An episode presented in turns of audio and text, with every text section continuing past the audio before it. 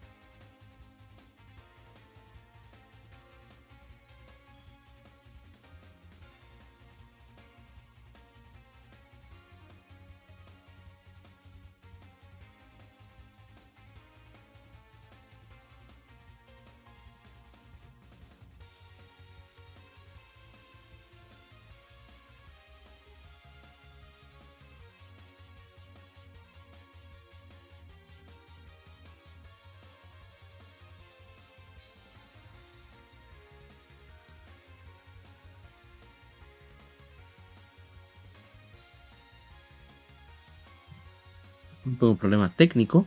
Bienvenidos a Legion Gamer Podcast, el Gaming nos une, episodio número 171, lado A. Este es un podcast dominicano de videojuegos donde hablamos tanto de actualidad como de juegos atemporales, más que nada títulos de nicho, sobre todo de corte japonés, pero conversamos sobre la industria en general. Estamos disponibles en Spotify, Apple Podcast, Tuning, Amazon Music, YouTube Music, iBooks, etcétera, como Legion Gamer Podcast.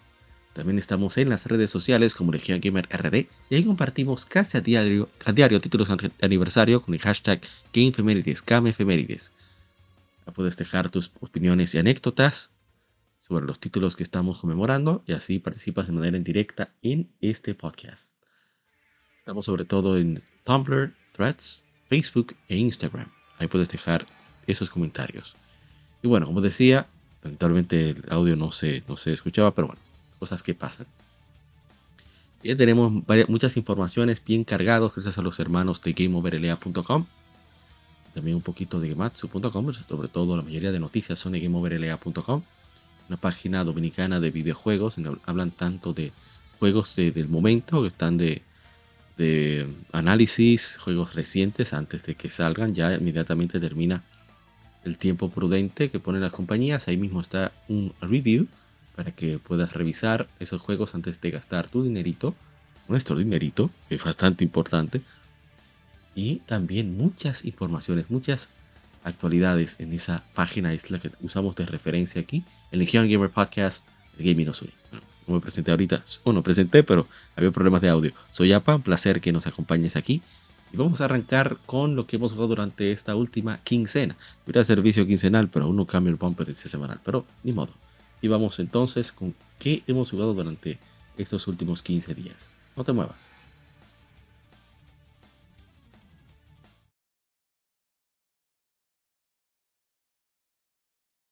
Vicio semanal. Comentamos los títulos y demos que jugamos recientemente.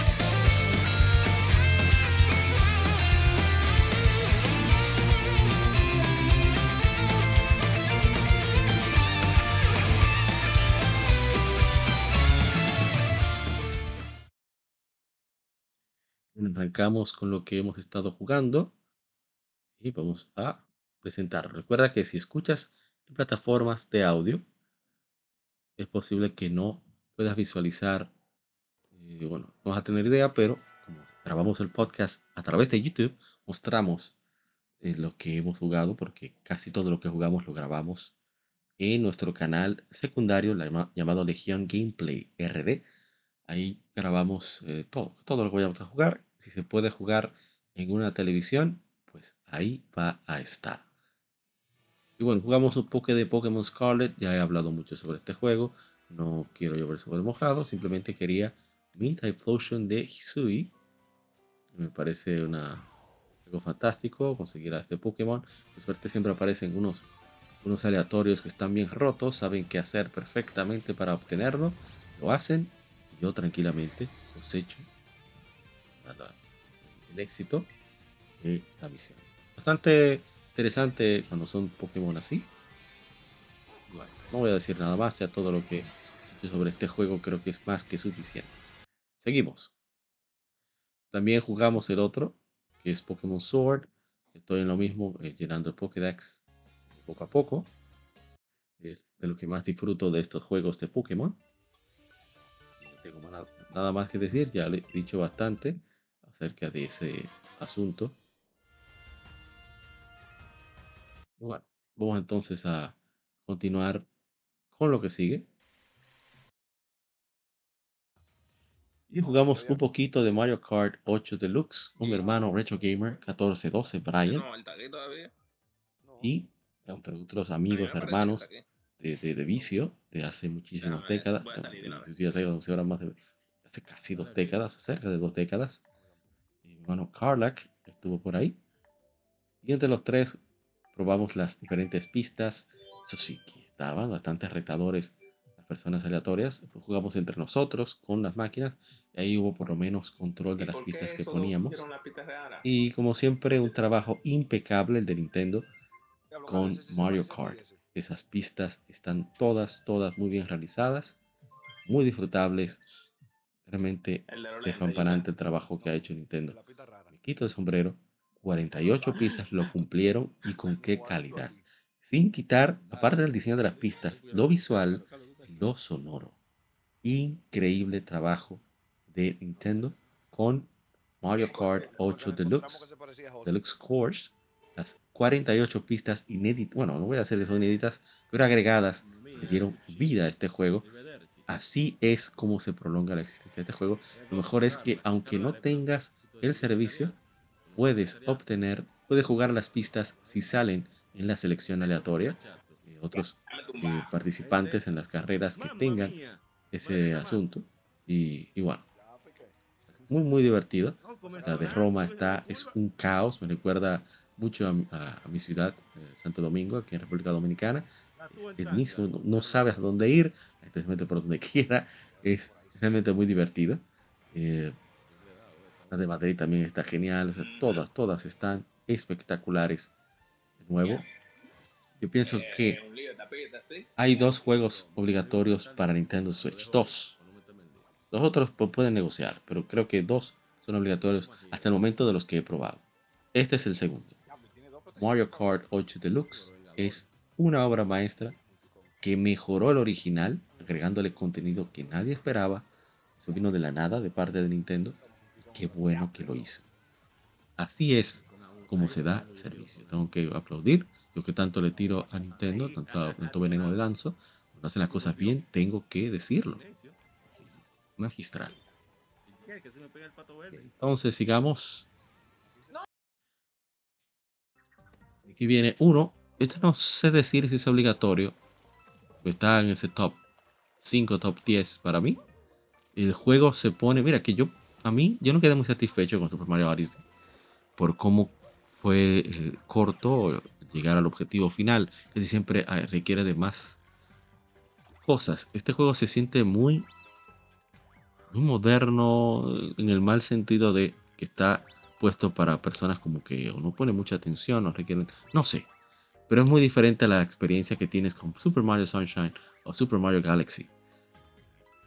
Dicho esto, eso no le quita el nivel que tiene el juego, a nivel técnico, a nivel musical, está fantástico, muy divertido y cuando terminas el juego, por eso mi sensación de, de insatisfacción cuando estaba jugándolo. Pero cuando terminé el juego, ahí fue que de verdad caí en la gracia de Super Mario Odyssey. Todas las cositas por descubrir ya se están volviendo más específicas. Y te quieren de, de, de más, no voy a decir ingenio, pero de más inventiva para llegar a los puntos y eso realmente me agrada bastante. recuerda, así ahí sí es verdad que me recuerda a Super Mario Sunshine. Y la verdad es que estoy muy, ahora sí, estaba satisfecho, estaba contento con Mario Odyssey hasta el final, terminarlo. Terminamos en, para las Game Pero con esta entrega, con, con ya el post-game, ahí sí es verdad que dije, no, no, Ahora es que vamos a comer carne. El otro fue arroz, arroz vacío. Ahora se está comiendo carne. Y qué bueno, qué gran trabajo de parte del equipo de, Nintendo EAD, de la división encargada de Mario, bajo la supervisión de, eh, bueno, ahora maestro Koichi Koizumi, que siempre está destaca por lo mucho que aporta a donde trabaja. ¿eh? Dirigió Mario, eh, Super Mario eh, Galaxy, Mario Sunshine y son dos juegazos de verdad que, a pesar de el, la historia principal relativamente corta, no es que los otros sean muy largos, pero al, ser como más elaborado todo el, ejercicio de, de, llegar a la meta de obtener, llegar al objetivo, se siente un poco más intenso, sería la palabra aquí. Realmente es un juego mucho más relajante y creo que por eso la gente lo disfruta mucho. Y la verdad es que ahora con este postgame definitivamente voy a ponerle mucha más atención. De mi parte, por lo menos. Que en Legion Gameplay RD voy a ir eh, cambiando entre este juego y, por supuesto, el que no puede faltar, que es el último de la tanda, Xenoblade Chronicles 2. Xenoblade Chronicles 2, que eh, se ha convertido en, para mí, el top 1 de los juegos de Switch. Es verdad que yo no he jugado mucho tampoco, así que no soy la mejor referencia. No obstante, parece que sería lo más adecuado el tener, bueno, si te gustan los RPG, obviamente, y estoy hablando desde, mi perspectiva muy personal, para mí es lo mejor que he probado hasta el momento en Nintendo Switch. Falta jugar el Xenoblade Definitive Edition, pero aún tuviera, fuera mejor que este, hay que recordar que sería un juego de Wii, rehecho para Nintendo Switch. También me falta el Xenoblade Chronicles 3, tengo que jugar Luigi's Mansion 3 también. O sea que me falta mucho por probar, pero por el momento este juego me tiene completamente atrapado. No he iniciado Yaxa 6. Este juego puede ser ya, el, dice, el tope de, vamos a decir, la fase de enamoramiento está un poco pasando. Entonces ya no siento la necesidad de pasar tantas horas con este juego. Así que voy a tratar, voy a tratar de, equilibrar de nuevo. Aunque hay otro jueguito que no lo puse aquí a pesar de que no me aguanté a terminar, llegar a este capítulo para comenzar, para continuarlo, pero vamos a verlo en las Femenides. Así que ese sería nuestro vicio semanal por el momento, bueno, quincenal. Así que vamos a pasar a las informaciones en el Game Informe. No te muevas, ¿eh?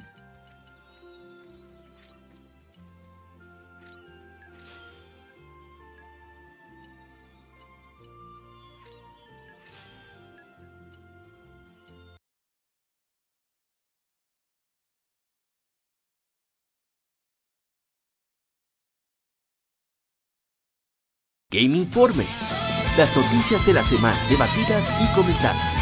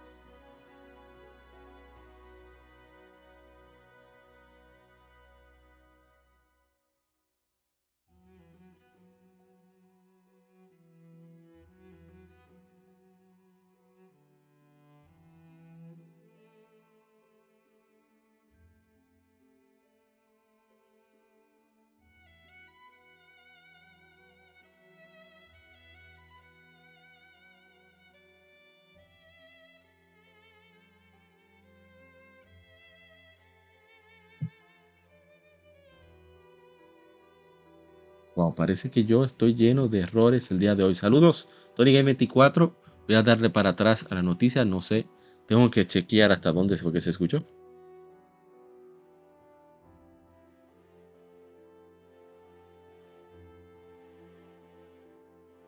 Que hoy ha sido un día un poco loco.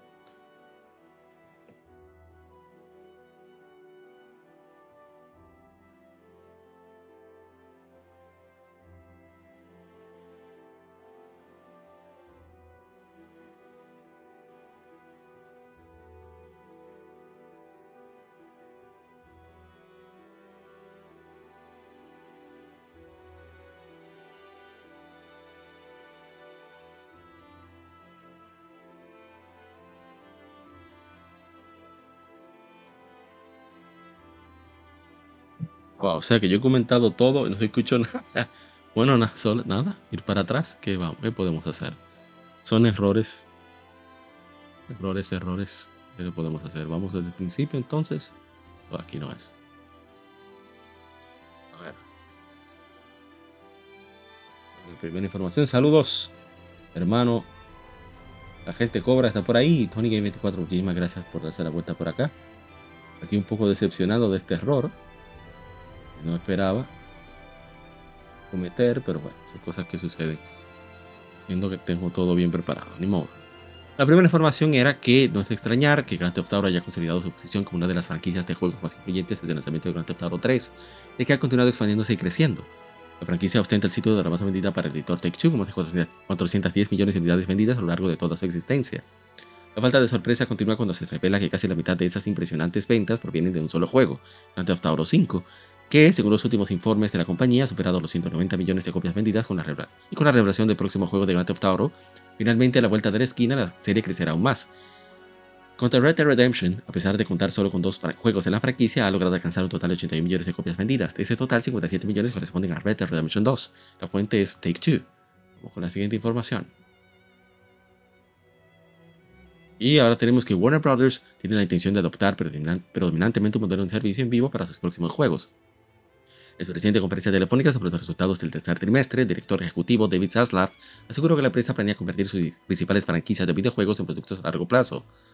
Esto se llevará a cabo mediante la oferta regular de contenido y una estrategia sólida de monetización. La idea es que los jugadores sigan jugando juegos publicados por WB durante meses en lugar de que los desarrolladores AAA publiquen un nuevo juego cada 3 o 4 años, que es el ciclo general. Es irónico que Zaslav haya expresado el deseo de impulsar el compromiso en la monetización, monetización en ciclos más largos y a niveles más altos, especialmente considerando la reacción negativa que recibió Rockstar Studios al presentar el avance de Suicide Squad, Suicide Squad Kill the Justice League, seguido de un retraso en el lanzamiento. Aunque el estudio afirmó que necesitaba, necesitaba más tiempo para pulir el juego, se especuló que el retraso se debía a la implementación de elementos de servicio en vivo. No voy a comentar nada al respecto, eso está bastante explicativo. Seguimos aquí con los amigos de GameOverLA.com, que es donde estamos utilizando como fuente.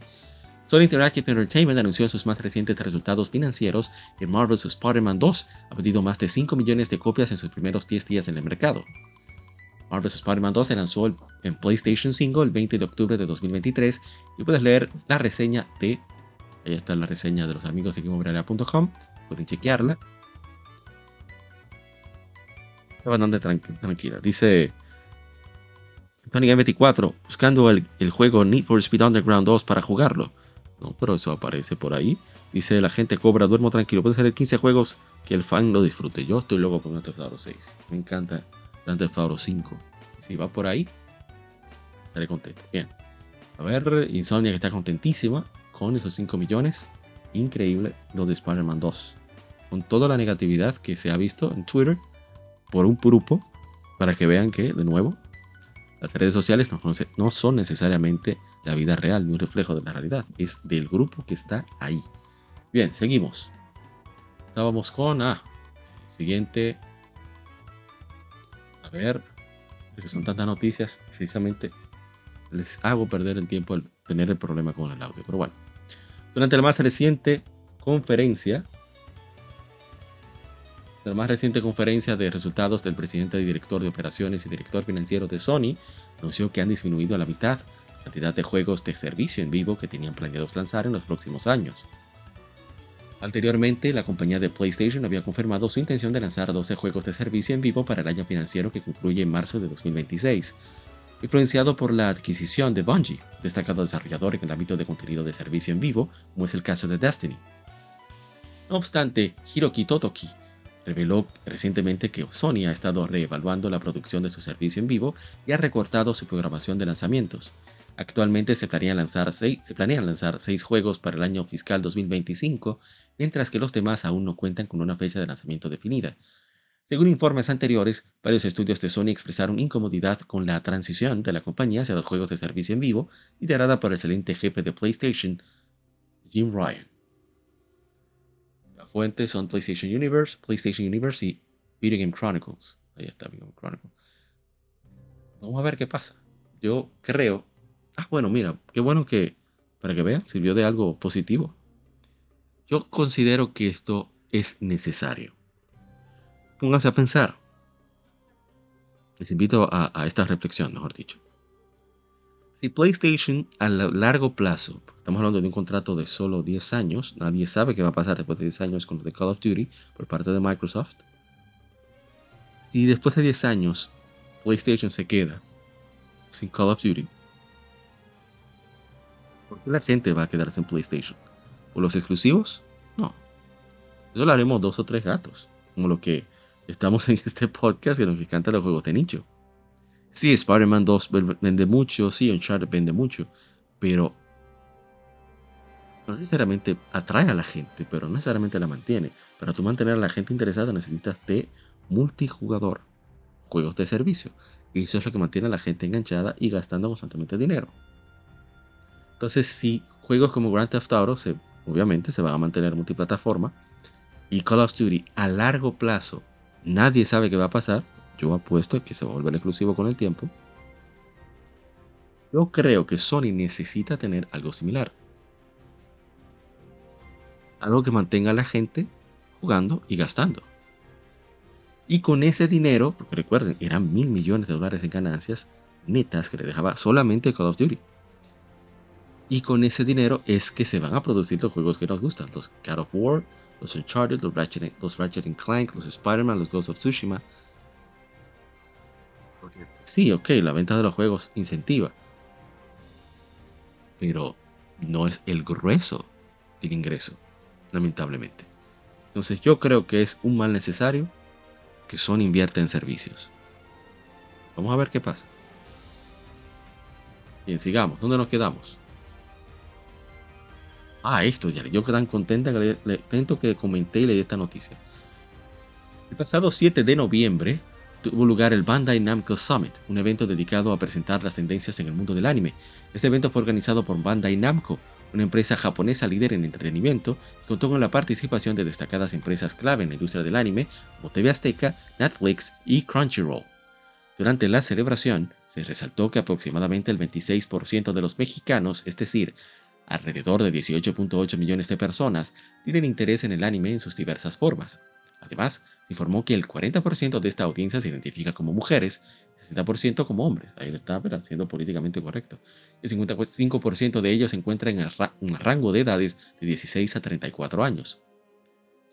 Debido a las perspectivas de crecimiento en el mercado nacional, Panda Spirits convocó a expertos en streaming, televisión y otras organizaciones relacionadas con el anime para explorar las tendencias previstas para el año 2024.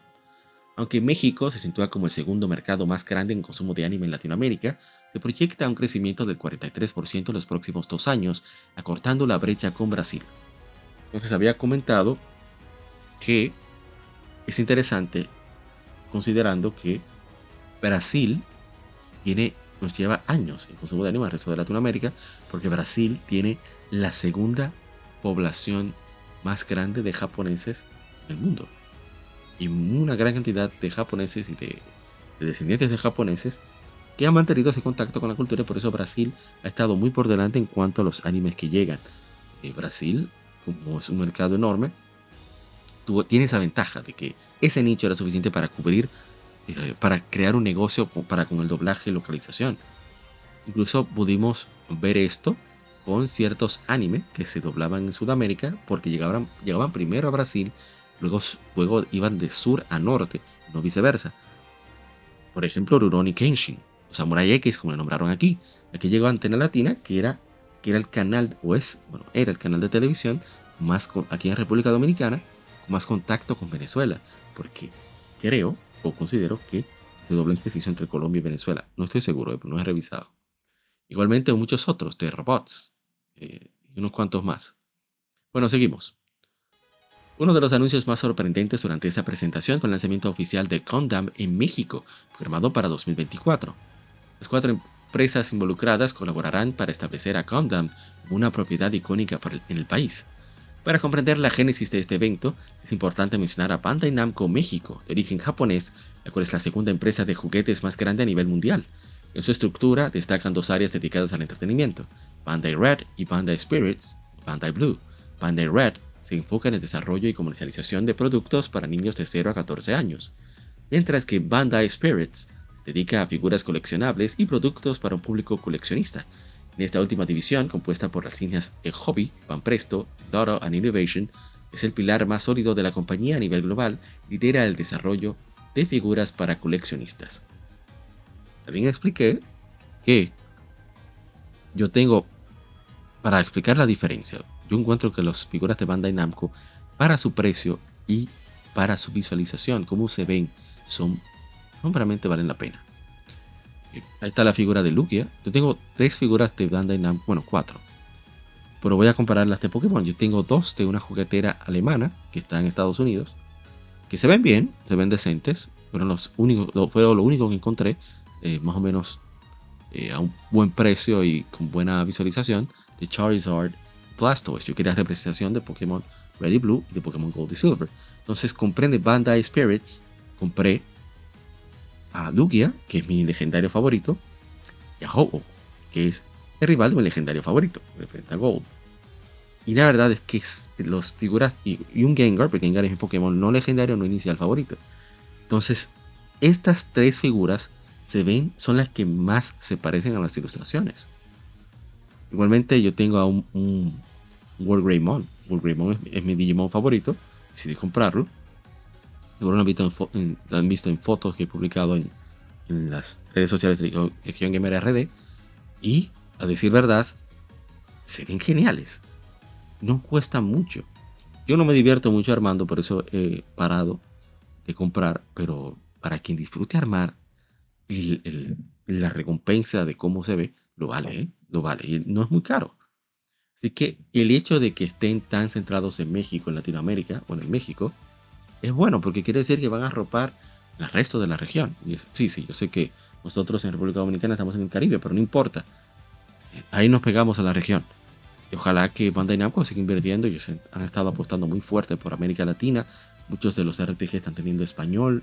No voy a decir que latinoamericano. He visto juegos de nicho de ellos que tienen portugués en texto también que están apostando fuerte por América Latina y eso es, eso es bastante bueno. solo es positivo.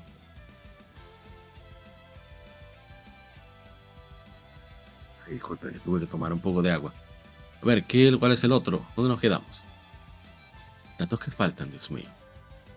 Ah, bueno, la primera que teníamos es que la fotografía muestra la pantalla de una laptop y un gamepad, ambos con el logotipo de Grand Theft Auto. La imagen fue tomada en Cracovia, Polonia, el 21 de septiembre de 2021.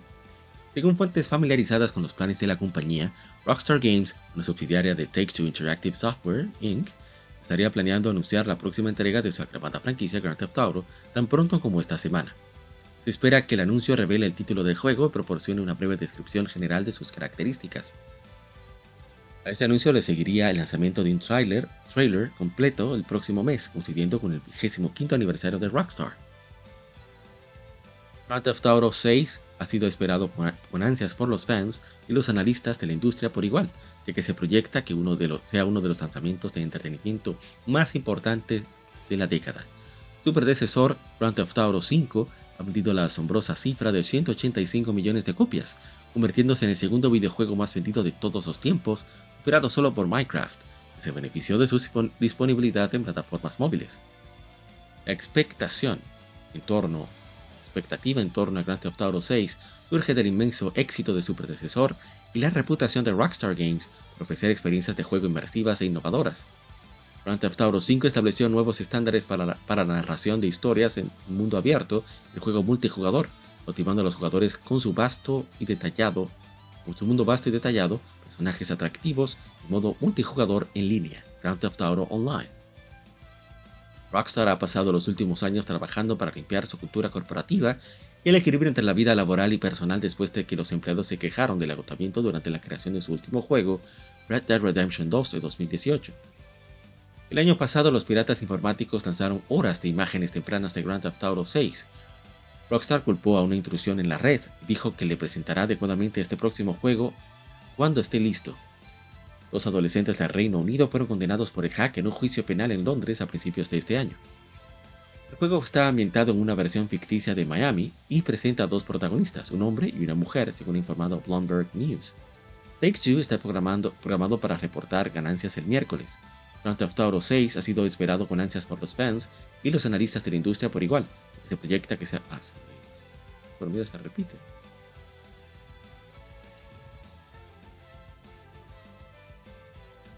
Con el anuncio de Grand Theft Auto 6 en cierre, los fans y expertos de la industria esperan ansiosamente la revelación de detalles sobre el escenario del juego, los personajes, mecánica del juego y la fecha de lanzamiento. Grand Theft Auto 6 está preparado para continuar el legado de innovación de la franquicia y redefinir la experiencia de juego en un mundo abierto. Muy interesante. Fuente Bloomberg. Seguimos bajo ese mismo tenor. ¿Dónde está? A escapar.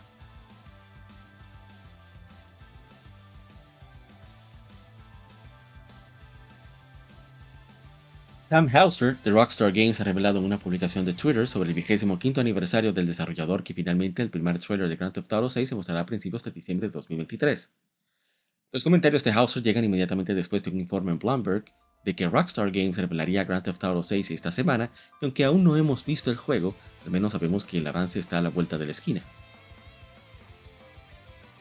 Está ahí. Ahí lo, dijeron.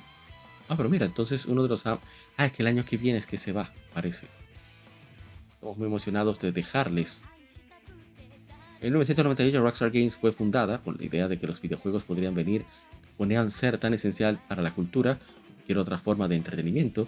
Esperamos que hayamos creado juegos que amas nuestros esfuerzos para ser parte de esa evolución. Ese es el tweet. En otro tweet contesta, Estamos muy emocionados de dejarte saber que a inicios de diciembre lanzaremos el primer trailer del próximo Grand Theft Auto, Grand Theft Auto. Esperamos que muchos, muchos más años para compartir.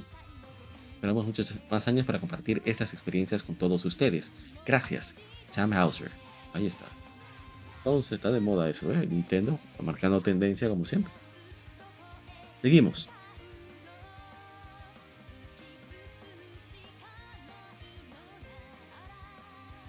Voy a cambiar la música, no me gusta como musical.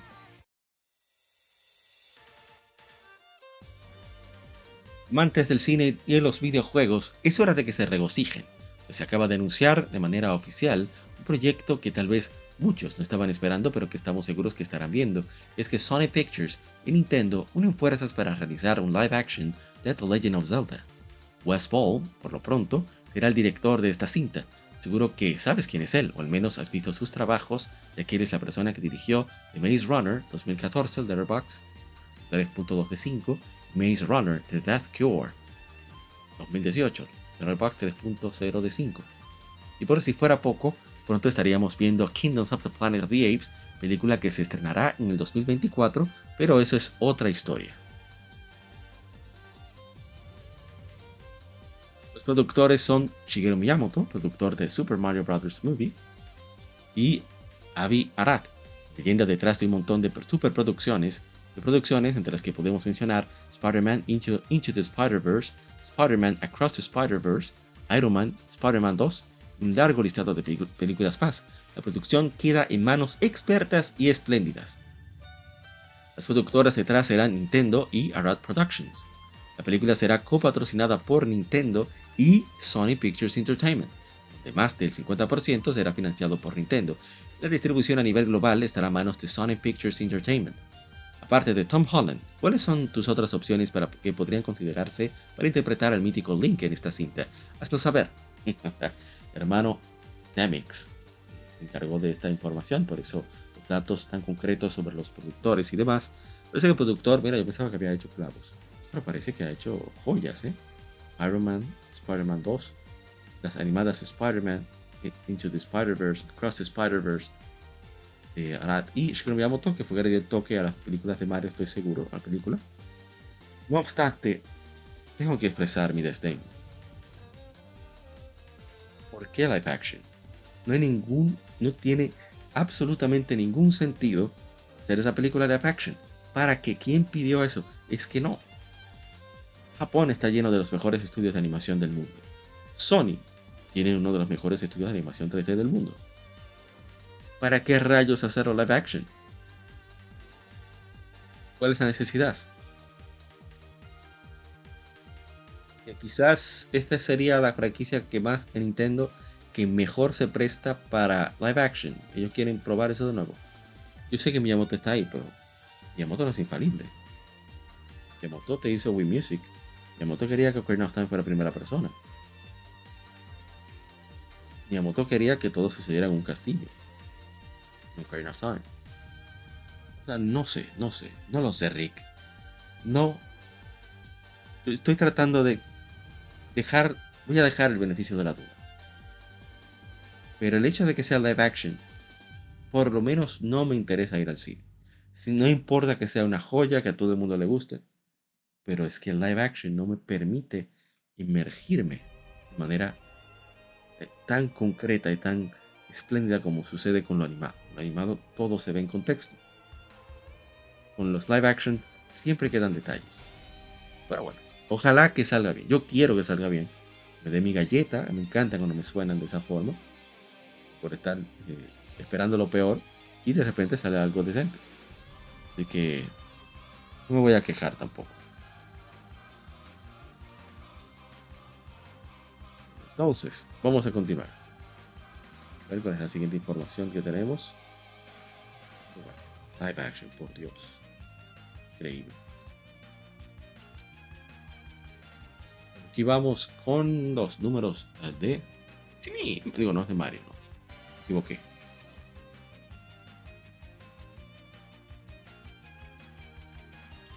Cargue. Como se señala en el informe fiscal de la compañía, para los seis meses finalizados el 30 de septiembre de 2023, las ventas de hardware de Switch aumentaron un 2,4% interanual durante el segundo trimestre a 6.840.000 unidades. El modelo Switch OLED representa la mayor parte de ese total con 4.690.000 unidades vendidas. Las ventas de software también aumentaron un 1,8% hasta 97.080.000 unidades durante el mismo periodo. Esos factores ayudaron a Nintendo a generar ventas netas consolidadas de 796.200 millones de yenes, unos 5.200 millones de dólares. Ah, bueno, sí tiene sentido. En los últimos seis meses, lo que supone un aumento de 21,2% interanual. La compañía japonesa también reportó ganancias de 271 millones de yenes, unos 1.800, perdón, 271.300 millones de yenes, 1.800 millones de dólares, lo que representa un aumento interanual de 17.7%. Profundizando en esos resultados, Nintendo señaló que cada título lanzado este año fiscal se ha vendido bien. Legend of Zelda Tears of the Kingdom, o Tearson, como lo decimos de cariño en Latinoamérica, ha vendido 19,5 millones de copias desde su lanzamiento en mayo y Pikmin 4 ha vendido 2.610.000 copias desde julio. El lanzamiento de Super Mario Bros. Movie en abril también tuvo un impacto positivo en las ventas de títulos relacionados con Mario. Mario Kart 8 Deluxe registrando ventas de 3.220.000 unidades para superar los 57 millones de ventas totales. Una, locura. Dentro del negocio digital de la compañía, las ventas de software descargable y las ventas relacionadas con contenido complementario Nintendo Switch Online también aumentaron un 15.8% a 217 millones, 17.500 millones de yenes. El negocio móvil relacionado con IPs de Nintendo registró ventas de 55 mil millones de yenes, un aumento de 133,3% interanual. La compañía atribuyó ese aumento a la generación de ingresos relacionados con la película Super Mario Bros. Discutir el atractivo duradero de Nintendo Switch. Que acerca al final de su ciclo de vida, Nintendo dijo que todavía sueña con poner un sistema o incluso varios en cada hogar del mundo. De, cara al futuro, Nintendo ha revisado el alza al, alza su pronóstico fiscal para el año que finaliza el 31 de marzo de 2024, en respuesta a las tendencias de ventas que presenció durante los últimos seis meses y una reevaluación de los tipos de cambio supuestos. Como resultado, la compañía ahora espera generar ventas netas de 1,58 billones de yenes, anteriormente 1,45 billones de yenes, ganancias de 420 mil millones de yenes, anteriormente 340 mil millones de yenes al final del actual año fiscal. Que estoy contento porque entre los juegos que casi llegan a 2 millones están Xenoblade Chronicles 3. Y muchos juegos que de verdad merecían, merecían vender más vamos entonces a continuar. Qué bien por Nintendo. Han trabajado para eso. Vamos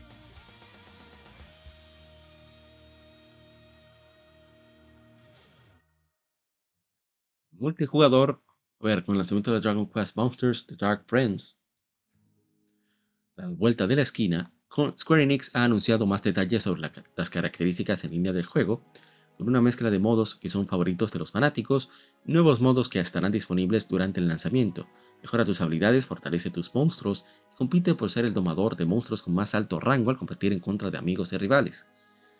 El demo está ya disponible en Nintendo eShop para los fans que busquen experimentar las aventuras de Psaro antes, antes y transferir su equipo de monstruos al juego durante su lanzamiento. El lanzamiento completo del juego a nivel mundial será el 1 de diciembre de 2023 como exclusiva para Nintendo Switch. Las aclamadas batallas en línea regresan a la franquicia de Dragon Quest Monsters, reforzadas con nuevas dinámicas de gameplay, incluyendo los duelos veloces, mientras Zaro progresa a lo largo de la historia del juego. Easy aparecerá en la Rosehill Tower y compartirá las opciones en línea disponibles para jugar. De igual forma, tendrás la oportunidad de comprar contenido descargable. Jugadores nuevos y veteranos podrán fortalecer las habilidades de sus monstruos en intensas batallas en contra de otros amadores de monstruos. Las tres modalidades en línea del juego incluyen combates en línea, duelos veloces y tienda en línea. Los jugadores que jueguen las batallas en línea y duelos veloces podrán obtener recompensas, incluyen nuevos monstruos y objetos raros. En la tienda en línea, los jugadores podrán gastar sus monedas de oros obtenidas durante el juego principal para intercambiar por pergaminos, los cuales funcionan, para enseñar nuevos talents a algunos de los monstruos que esté en tu equipo.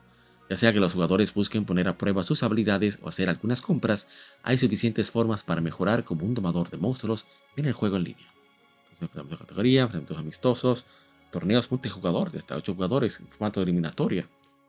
De los veloces, los datos del equipo están listos para competir en los duelos veloces. Estas competencias masivas utilizan información de hasta 30 jugadores para tener batallas automáticas en menos de lo que canta un gallo. Los participantes podrán solo obtener recompensas de los duelos veloces una vez por día. Interesante. En la línea, utiliza todos los días. los objetos disponibles también pueden cambiar a medida que el jugador avance en la historia principal. En la línea tiene algo de valor para todos los tomadores de monstruos. Es parecido a lo que pasaba en la se llamaba Dragon Quest 9, Centinelas del Firmamento, que eh, pasaba eso con la tienda. La tienda cambiaba a diario. Eso es lo que vuelve.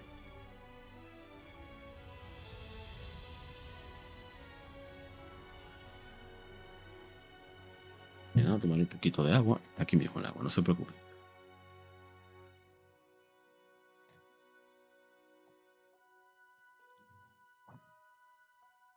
seguimos. Vamos con lo siguiente. Miren qué interesante esto, ¿eh? Van por México, ¿eh? Van por México, y eso es bueno. Nintendo ha creado un anuncio de televisión que resalta los juegos Mario Kart 8 Deluxe y Super Mario Bros. Wonder, programado para su lanzamiento durante la temporada de celebraciones. Este anuncio ha sido diseñado específicamente para el mercado mexicano e incorpora elementos familiares para las familias mexicanas, infundiendo un toque característico de la cultura latina. Este comercial de televisión fue producido en la Ciudad de México por Story Production Company, tomando talento local completamente en español. Su objetivo principal es acercarse de forma genuina, genuina y auténtica a las familias en México, invitarlos a que consideren la propuesta de valor de la consola Nintendo Switch y sus múltiples juegos al tratarse de una opción de entretenimiento en casa o para llevar a cualquier lugar. Esta campaña estará al aire durante la temporada de fiestas a nivel nacional en México y en algunos países de Latinoamérica. Esta es la primera vez que Nintendo de América diseña y produce un comercial de televisión para la consola Nintendo Switch exclusivamente para México y Latinoamérica. Yo creo que es la primera vez en la historia fácilmente. ¿eh? Esto no es poca cosa, ¿eh? esto es muy importante. Vamos, vamos a ver ese comercial. Vamos a verlo. La pasamos muy bien. ¡Wow! Niños, hora de irnos. ¿Con este tráfico? Ah, sí, tráfico. Nos quedamos un ratito. Uy, está muy reñida la carrera. Uy, nunca vi ese nivel. Voy ganando.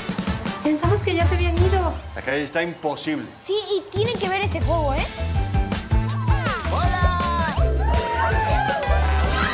¿Viste eso? ¡Mario es un elefante! ¡Eso fue increíble!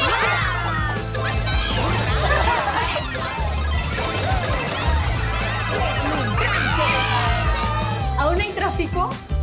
Sí, muchísimo tráfico. Alargar la diversión es nuestra manera de jugar. Nintendo Switch. Bien, me gustó. Está bien, eh, bien cálido. Está bueno para las fiestas. Bien, vamos entonces a ver. El CEO de Nintendo. Ah, información. Nintendo arrasó esta semana. ¿eh? En una entrevista con la publicación japonesa Mainichi, perdón, Mainichi significa todos los días. Mainichi, el presidente de Nintendo, Shuntaro Furukawa, ha desmentido los rumores sobre una posible, un posible Nintendo Switch 2. Furukawa comentó sobre los informes que sugieren que Nintendo proporcionó explicaciones sobre consolas de próxima generación a fabricantes de software específicos en 2022, afirmando que los rumores circulan principalmente en Internet como si fueran información pública, pero son inex- inexactos. En una pregunta de seguimiento acerca de una presentación detrás de escena en Gamescom 2023 sobre Nintendo Switch 2, Shuntaro respondió simplemente con falso. Además de los informes sobre Switch 2, Shuntaro también aclaró que el hecho de que la compañía haya presentado una patente para una consola con dos pantallas no necesariamente implica que esa tecnología se implementará en un producto final. Eso es muy cierto, ¿eh? Y la fuente de según inmoverelea.com es Insider Gaming. Bueno, es así. Interesante, ¿eh? Muy interesante. Aunque hay que tomar eso con, con como dicen, con, con sal, granos de sal, porque recuerden que eh, el fenecido, el grande, el maestro Satoru Iwata, dijo, le preguntaron, entonces, eh, Nintendo 10 no va a reemplazar a Game Advance, ¿verdad? No. Y al final eso sucedió. O sea que no tiene nada que ver. Vamos a una noticia que no es tan relevante, pero bueno, por lo menos para mí no es tan relevante. Pero sí puede, puede serlo para alguien más. A partir del 13 de noviembre de 2023, las consolas PlayStation 5 y PlayStation 4 no admitirán más la integración con X, anteriormente conocido como Twitter. Un mensaje de advertencia que aparece en las consolas PlayStation 5 informa a los jugadores que, a partir de la próxima semana, la integración con. Bueno, o sea, ya pasó esta semana, es esta semana. Integración con X ya no funcionará en consolas PlayStation 5 y PlayStation 4. Implica la incapacidad de ver contenido publicado en X desde PlayStation 5 y PlayStation 4, así como la incapacidad de publicar y visualizar contenido, trofeos y otras actividades relacionadas con el juego directamente desde las consolas PlayStation 5 y PlayStation 4 en X. Aunque no existe información oficial sobre la razón de la eliminación de la integración, es posible especular que el aumento de precios por parte de Elon Musk para la integración de X, sin importar la plataforma, pudo haber influido en la decisión de Sony. Creo que también hay algo similar con respecto a Nintendo Switch. Creo que es la misma razón, la misma circunstancia, la mis- el mismo resultado. Bien. Copiaron a- Nintendo, como siempre. A ver. El increíble, el clio filtrador de Marvel, Daniel, Daniel RPK, ha, afirmado que se está preparando una película basada en el exitoso Bloodborne de PlayStation 4, un guion supuestamente escrito por Tyron Link. Para aquellos que no lo saben, Link tiene créditos como escritor de películas como Goosebumps, Shazam, Gemini Man, Gemini Man y supuestamente está preparando su talento por, la película, para la película Bloodborne. Más allá de eso, se informa que la película está siendo producida por Lorenzo de Bonaventura, quien anteriormente trabajó en G.I. Joe y la franquicia Transformers. Sony aún no ha anunciado nada oficial, así que tómate esto con una gran dosis de sal. Pero para ser justos, Sony RPK tiene un historial sólido en lo que respecta a filtraciones, por lo que le daremos a esto el beneficio de la duda por ahora, dice mi hermano BW2393 Genzi.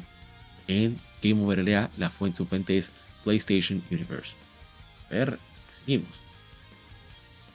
Los nominados de The Game Awards 2023. A que cargue. Talento, ¿eh? Game Awards se transmitirán en, vivo desde el Peacock Theater en, de Los Ángeles el, el 7 de diciembre. Total de 31 premios en juego y los ganadores se decidirán mediante una votación combinada. El 90% de los votos provendrán del jurado, mientras que el 10% restante será determinado por la votación del público, los fanáticos.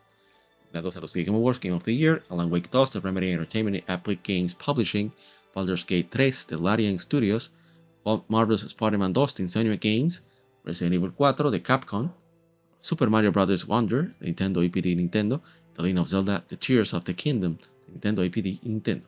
Yo creo que todos los que están ahí son merecedores.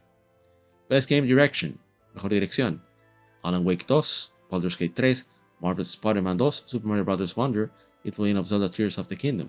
Mejor Narrativa, Alan Wake 2, Baldur's Gate 3, Cyberpunk 2077 Phantom Liberty, CD Projekt Red. Yo pienso que eso no debería estar ahí porque es un DLC.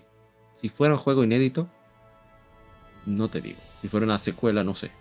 Pero en este caso es un DLC, no debería estar ahí. Lo mismo pasó con una expansión de The Witcher que ganó mejor RPG estando Dark Souls 3. No tiene sentido, pero bueno.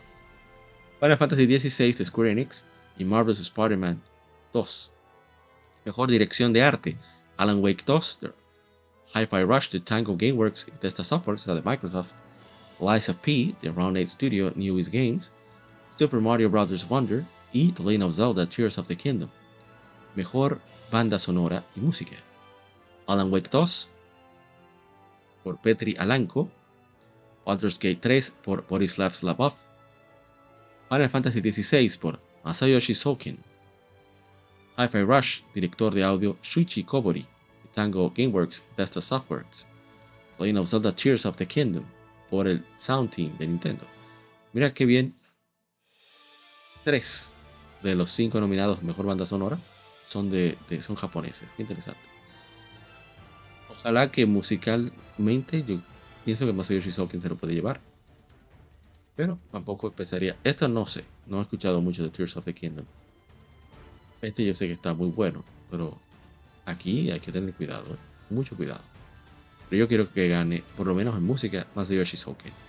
Mejor diseño de audio: Alan Wake 2, Dead Space por Studio EA, Hi-Fi Rush, Marvel's Spider-Man 2 y Resident Evil 4. Yo creo que aquí puede ganar Alan Wake 2. That's, cualquiera puede ganar, ¿verdad? Pero me gustaría ganar a, a cualquiera.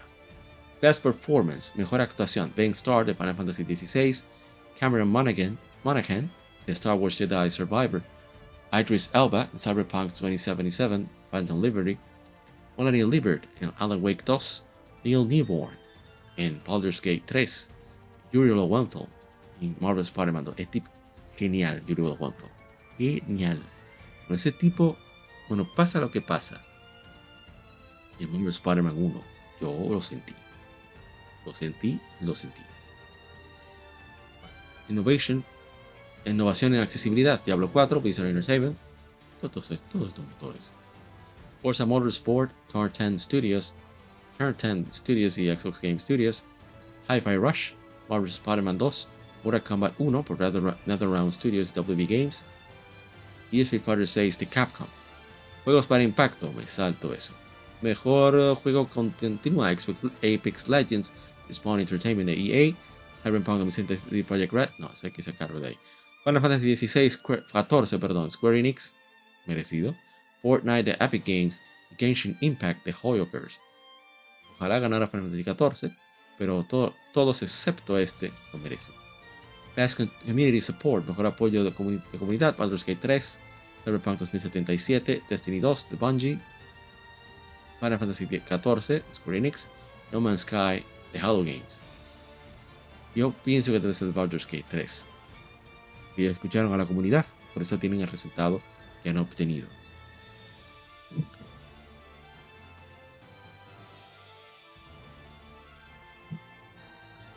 Ser. Ahora me escucho. Ahora sí. Mejor juego independiente. Tenemos ahí Cocoon, Geometric Interactive, Annapurna Interactive, Dave the Diver, The Means Rocket, Dredge, The Black Soul Games, Black Soul Games y Team 17, Sea of Stars, Sabotage Studios, ese que pienso que debe ganar, y Viewfinder, Sad Owl, Sad Owl, Studios, Sad Owl, Owl, an no recuerdo cómo se dice búho en inglés, pero bueno, Thunderful Publishing. Mejor debut de juego indie, Cocoon, Magic Interactive, Dredge, Pizza Tower, The Tour de Pizza, Bemba, The Visa Games, Viewfinder. Mejor juego móvil, voy a saltar eso. Mejor VR, voy a saltar eso. Mejor juego de acción, Armor Core 6, Fires of Rubicon de Front Software y Bandai Namco, Dead Island 2 de Buster Studios Deep Silver, Cast Runner 2 de One More Level 505 Games, Hi-Fi Rush de Tanko Gameworks y Bethesda Softworks, Random 2 de Gunfire Games y Gearbox Publishing. Yo pienso que debe llevárselo para mí, Armor Core 6 Fires of Rubicon. Mejor acción aventura, Alan Wake 2, Remedy Entertainment, Epic Games Publishing, Marvel Spider-Man 2, Sony Games, eh, Resident Evil 4 de Capcom, Star Wars Jedi Survivor, Respawn Entertainment y Legend of Zelda Tears of the Kingdom, Nintendo EPD.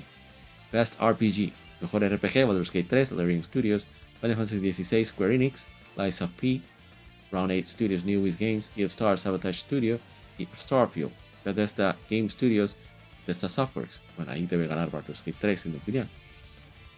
Mejor juego de peleas, God of Rock, Modus Studios Brazil, Modus Games, Mortal Kombat 1, Wonder Round Studios, WB Games, Nickelodeon All-Star Brawl 2, Curiosity, Fair Play Labs, Game Mill Entertainment.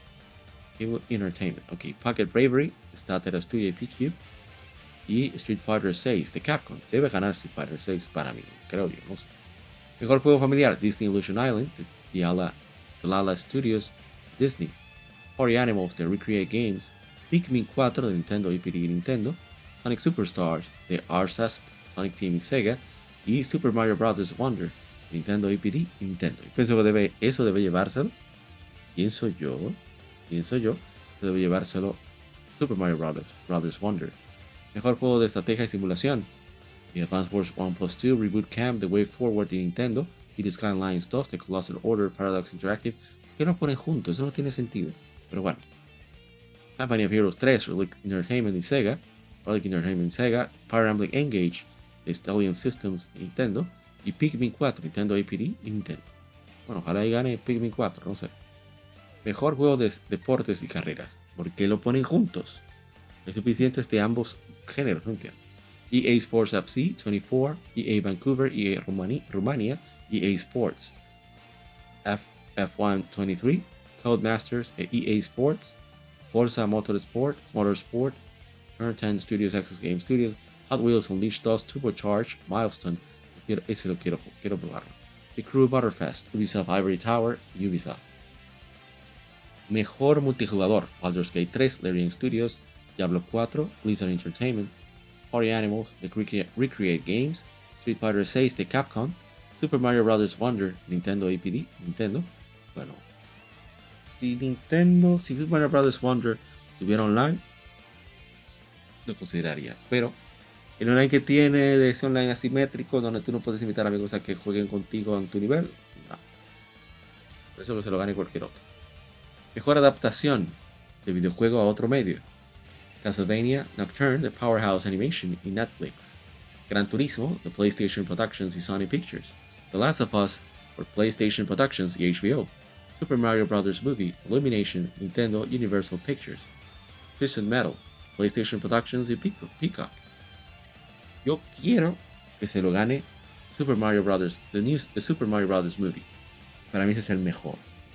Es, yo reí, yo gocé esa película, fue súper divertida. Dio ganas de jugar Mario Kart desde que salí del cine.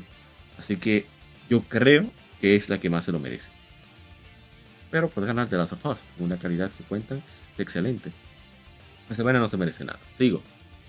Juego más anticipado: Final Fantasy VII Rebirth de Square Enix, Hades 2 de Super Giant Games, Like a Dragon Infinite Wealth, Yuga Gotoku Studio de Sega, Star Wars Outlaws de Massive Entertainment Ubisoft, y Tekken 8 de Bandai Namco y Arika. Uff, pero están, son 5. Bueno, Star Outlaws no sé.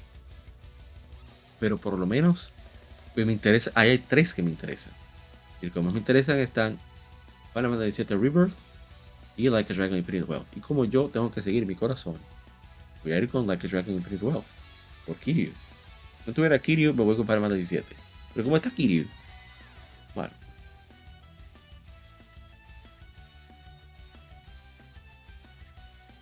Creador de contenido del año.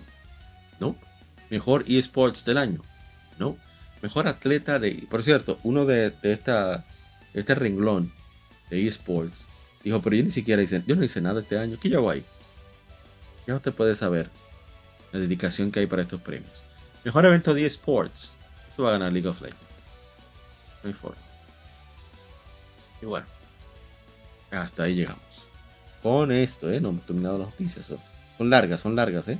Lo admito. Va a ser una exageración. A ver. Vamos a informaciones.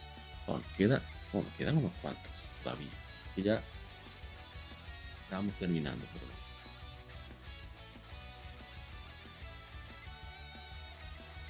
Según Reset Terra, el artista conceptual Hung Ngui numeró una ventana de lanzamiento de 2024 para Wolverine de Insomniac y una ventana de lanzamiento de 2025 para el próximo proyecto de Ben Studio en ArtStation, que es un sitio web utilizado por artistas para mostrar sus portafolios y establecer contactos. Sin embargo, desde que salió a la luz, la mención de ambos proyectos de Sony ha sido borrada del perfil de Ngai, que actualmente incluye Company of Heroes 3, Quarry y el remake de Demon's Souls de Sony entre sus créditos. Esto ha llevado a especular que Ngai puede haber revelado información privilegiada accidentalmente que Sony ha actuado rápidamente para eliminar cualquier evidencia de ello. Sin embargo, también es posible que Ngai simplemente haya eliminado los proyectos de su perfil por otras razones, como por ejemplo que aún no estaban listos para ser anunciados oficialmente. Solo el tiempo dirá si las fechas de lanzamiento numeradas por Ngai son exactas. Sin embargo, es interesante ver que Sony tiene varios juegos importantes en desarrollo que los fans de PlayStation pueden esperar grandes cosas en los próximos años.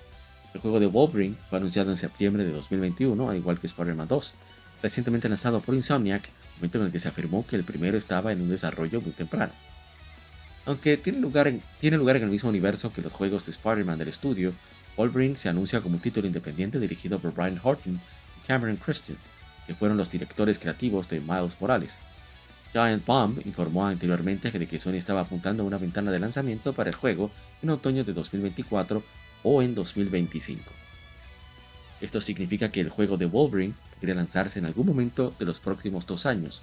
Sin embargo, es importante tener en cuenta que estas fechas de lanzamiento no son los rumores en este momento y no han sido confirmadas oficialmente por Sony ni por Insomnia Games. Los fans de Wolverine y de los juegos de Insomnia Games están ansiosos por saber más sobre el juego, y es importante que Sony y el estudio proporcionen más información en los próximos meses. Ahí está, miren ahí, donde puso juego, de 2024. ¿eh?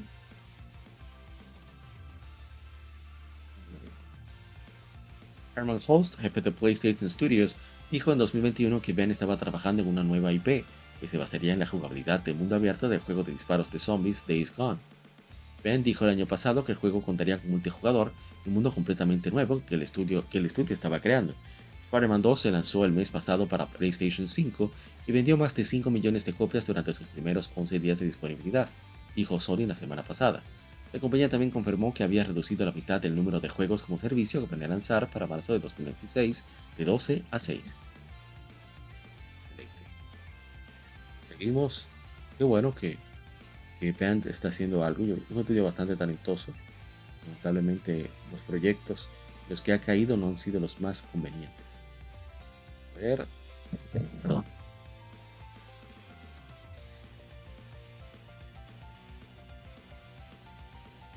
Entonces, a ver. Esto vamos a ver solamente por arribita. Pero es que para que sepan, en República Dominicana un evento llamado Blink Respawn 2023 y una entrevista al dos veces campeón de la Capcom Cup. Eh, se llama Mena RD, Mena RD. Es una palabra que describe el evento más grande de la República Dominicana, uno de los más importantes de toda Latinoamérica. Así es, nos referimos al Blink Respawn, esta vez en su entrega del 2023, nos ha traído un montón de figuras de todo el calibre, desde Andy Walker hasta Kakeru. estamos viendo la historia escribiéndose frente a nuestros ojos. Ahí sí estaba el evento, estaba en lleno total, disfrutando de este torneo. Todo da. Viva voz. Blake Respawn es una emoción que se vive en República Dominicana desde el pasado viernes 10 hasta hoy domingo 12 de noviembre, donde cientos de personas se encuentran viviendo una experiencia que los une a todos. Vemos a diferentes rivales.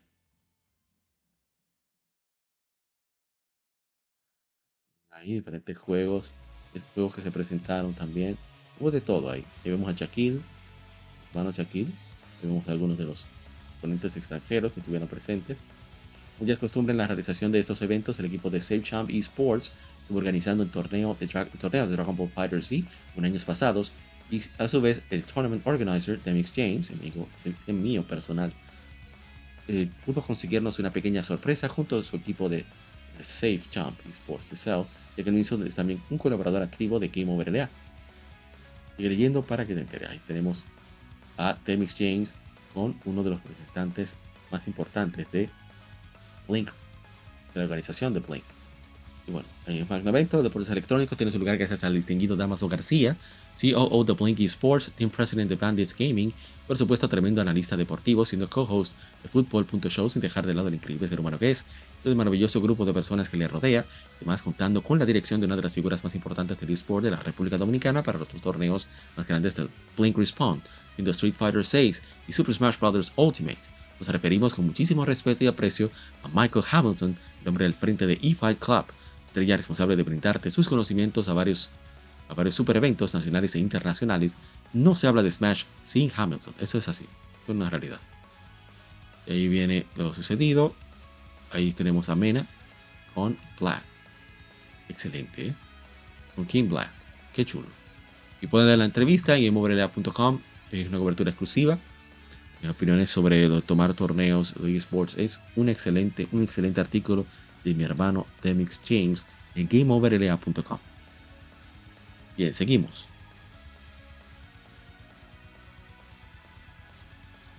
Vamos. O aquí. Es una noticia que me alegró, porque yo no sabía qué había pasado con ese estudio. Son de los pocos estudios que me han dado like cuando los cito. Y para mí eso es importante. Informa que los desarrolladores de Super Mario RPG son un pequeño estudio detrás de muchos proyectos de remake de Dragon Quest llamado Arte Piazza. Los desarrolladores de Super Mario RPG son un estudio pequeño detrás de muchos remakes de Dragon Quest llamado Arte Piazza. Arte Piazza ha tenido una asociación significativa con Square Enix, principalmente en la serie de videojuegos Dragon Quest. Han sido responsables de las versiones remasterizadas y mejoradas de varios títulos clásicos de Dragon Quest para diferentes plataformas, es una lista detallada de los títulos de la serie Dragon Quest en los que Arte Piazza ha tenido una participación significativa en cuanto al diseño de gráficos por orden de año. Dragon Quest 3, Super Famicom, diseño de gráficos y escenarios. Eh, Dragon Quest 7, PlayStation, diseño de gráficos de computadora y escenarios. Dragon Quest 4 para PlayStation, diseño de gráficos de computadora. Dragon Quest, el personaje torneo con Daibo King 3, para PlayStation 2, los escenarios. Dragon Quest 5, Hand of the Heavenly Bride de PlayStation 2.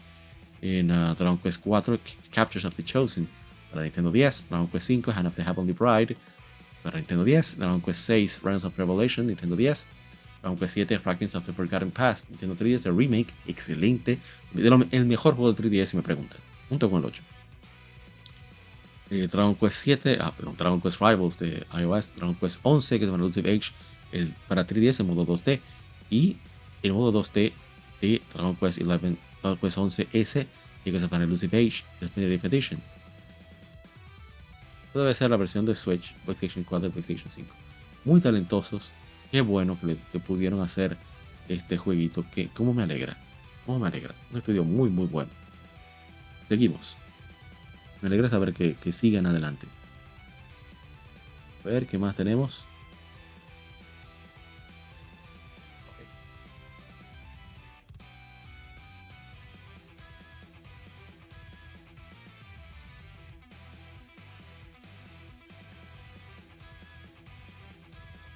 Carga, que cargue.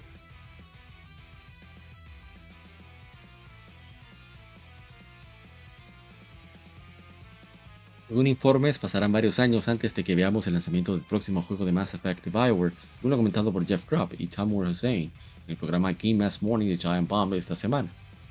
Este juego está, lejos de ser lanzado, afirma Group. Dijeron cuando revelaron Dragon Age Dead Wolf en 2018, esto es similar en términos de línea de tiempo, Eso se anunció en 2018 y no tendremos este juego hasta quizás el próximo año. Así que haciendo los cálculos, podríamos estar hablando de 2029 para Mass Effect 5. Usden agregó, he escuchado algunas cosas también y este juego está muy lejos, está prácticamente en otra galaxia en este momento. Group afirmó que el avance del día N7 lanzado esta semana fue diseñado para tranquilizar a los fanáticos sobre el hecho de que el juego aún está en desarrollo. Lo pregunté fue como, oye, ¿esto es solo porque tienen que hacer algo para el día de N7? Sí, para eso, para eso, eso es todo lo que es. Ahí está. Para nadie, creo que nadie está esperando algo de Bioware. No hay forma. Bueno, que sea muy fan pero hoy no hay mucho que esperar, en mi opinión. Ver qué sigue. Tantas noticias.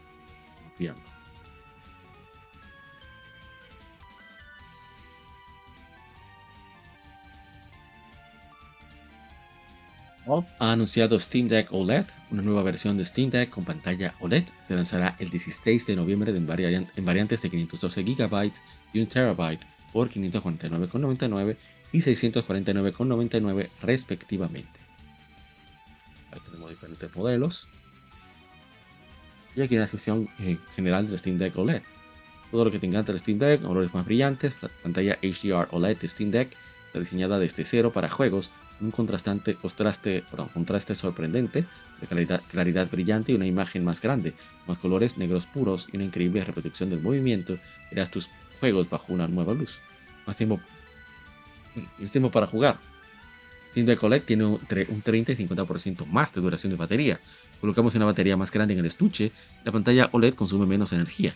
Agrega una APU AMD actualizada, más eficiente y tendrá mucho más tiempo para reproducir sus favoritos. Descargas más rápidas. Deck OLED viene con Wi-Fi 6E, que ofrece mayor ancho de banda y menor latencia. Esto significa que descargas más rápidas tres veces más rápidas y juego en línea estable, más ligero, más fresco, gracias a un ventilador más grande, térmicas actualizadas. Steam Deck OLED funciona más fresco, es a 30 gramos, aproximadamente un 5% menos que el modelo LCD debido a la pantalla. Ahí está, la fuente es mi querida Gematsu aquí en moverla.com. A ver, ¿qué más tenemos? Y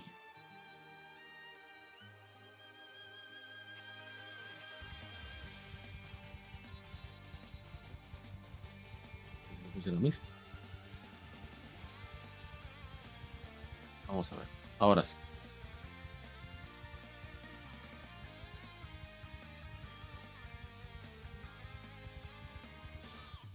Final Fantasy VII Rebirth parece estar expandiendo varios aspectos de Final Fantasy VII Remake, y un área en particular de crecimiento que ha destacado en todo lo que hemos escuchado de juego hasta ahora es su entorno en mundo abierto.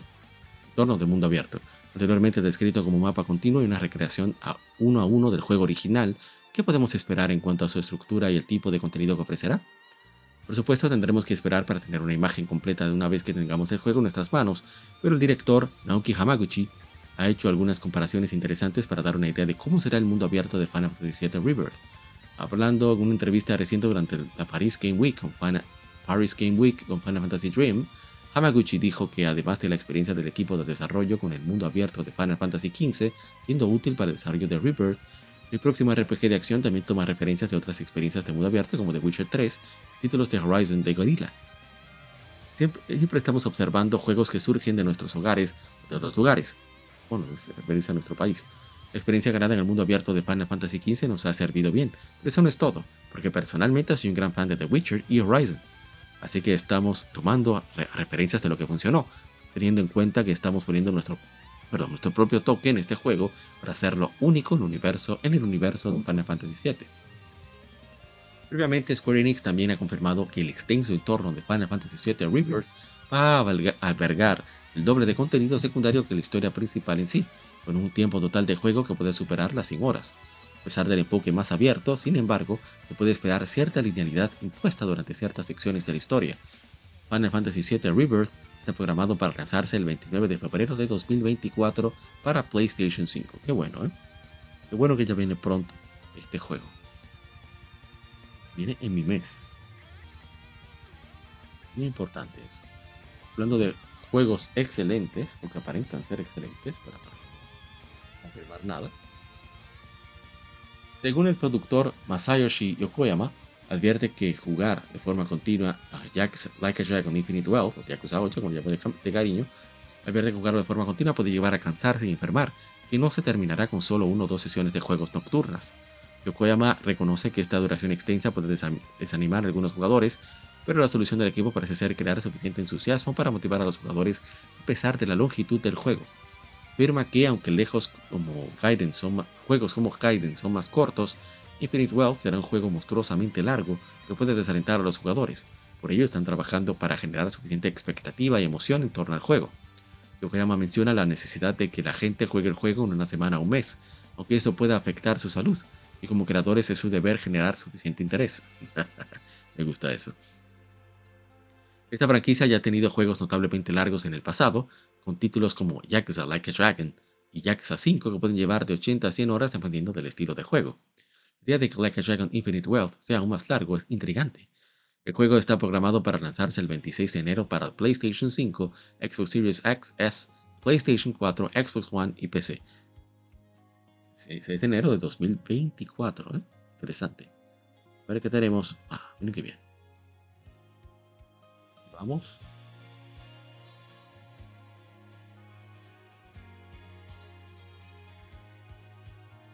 La colaboración entre Bandai Namco y Nintendo ha sido extensa durante varios años, y ahora la compañía ha consolidado esa asociación con el anuncio formal de Studio 2 y Studio S, equipos dedicados principalmente a trabajar en proyectos encargados por Nintendo. Aunque el establecimiento formal del equipo acaba de suceder, ha estado activo durante un tiempo y ha brindado apoyo en el desarrollo de importantes lanzamientos de Nintendo en la última década, como Mario Kart 8 Deluxe, Super Smash Bros. Ultimate, Super Smash Bros. para Wii U y 3DS, Mario Kart Tour, Mario Kart 7, Mario Sports Superstars y ARMS. Según el sitio web oficial del estudio, actualmente emplea a más de 150 personas en diversas disciplinas, incluyendo arte, programación y diseño. El estudio también está buscando contratar más empleados, ya que sus ofertas laborales mencionan que están trabajando en un juego de acción en 3D encargado por Nintendo. Este título también ha sido mencionado en anuncios de empleo anteriores y podría ser un remake de un juego más antiguo. Interesante. Muy, muy interesante. bueno que continúen esa relación desde la época del GameCube. Me encanta eso.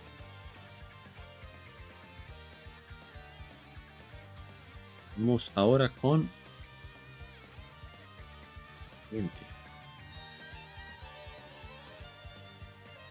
Ahora sí, estamos casi casi terminando. Way Forward ha anunciado que Shantae Advance Risky Revolution lanzará para PlayStation 5, PlayStation 4, Nintendo Switch y PC a través de Steam, además de su versión de Game Boy Advance previamente anunciada. Este emocionante lanzamiento está programado para el año 2024. Descripción general del juego: Shantae Advance Risky Revolution, inicialmente concebido para el sistema Game Boy Advance, antes de ser suspendido a mitad del desarrollo, finalmente se completará después de más de 20 años y verá su lanzamiento digital en Nintendo Switch, PlayStation 4, PlayStation 5 y Steam en 2024. Esto seguirá el lanzamiento del cartucho del juego compatible con Game Boy Advance previamente anunciado. Bajo la dirección del equipo original, compuesto por la creadora de Shantae, Erin Boson, el director de la serie Matt Boson y el programador Michael Strachey, Shantae Advance Risky Revolution representa la secuela directa del querido juego original Shantae de 2002. En esta nueva aventura de acción que funciona danza del vientre y ataques de pelo, la infame pirata enemigo de infame pirata enemiga de Shantae, Whiskey Boots, tiene un plan innovador para dejar a Sequin Land patas arriba, rotar el continente para trasladar cualquier ciudad a la costa y facilitar el saqueo. Como Shantae, los jugadores deben manipular las fuerzas tectónicas de Risky, reorganizando la Tierra misma al cambiar, intercambiar y moverse entre el primer plano y el fondo para navegar por niveles de varias capas que desafían y combinan elementos de juego. Pero qué bien, vamos a ver un poquito.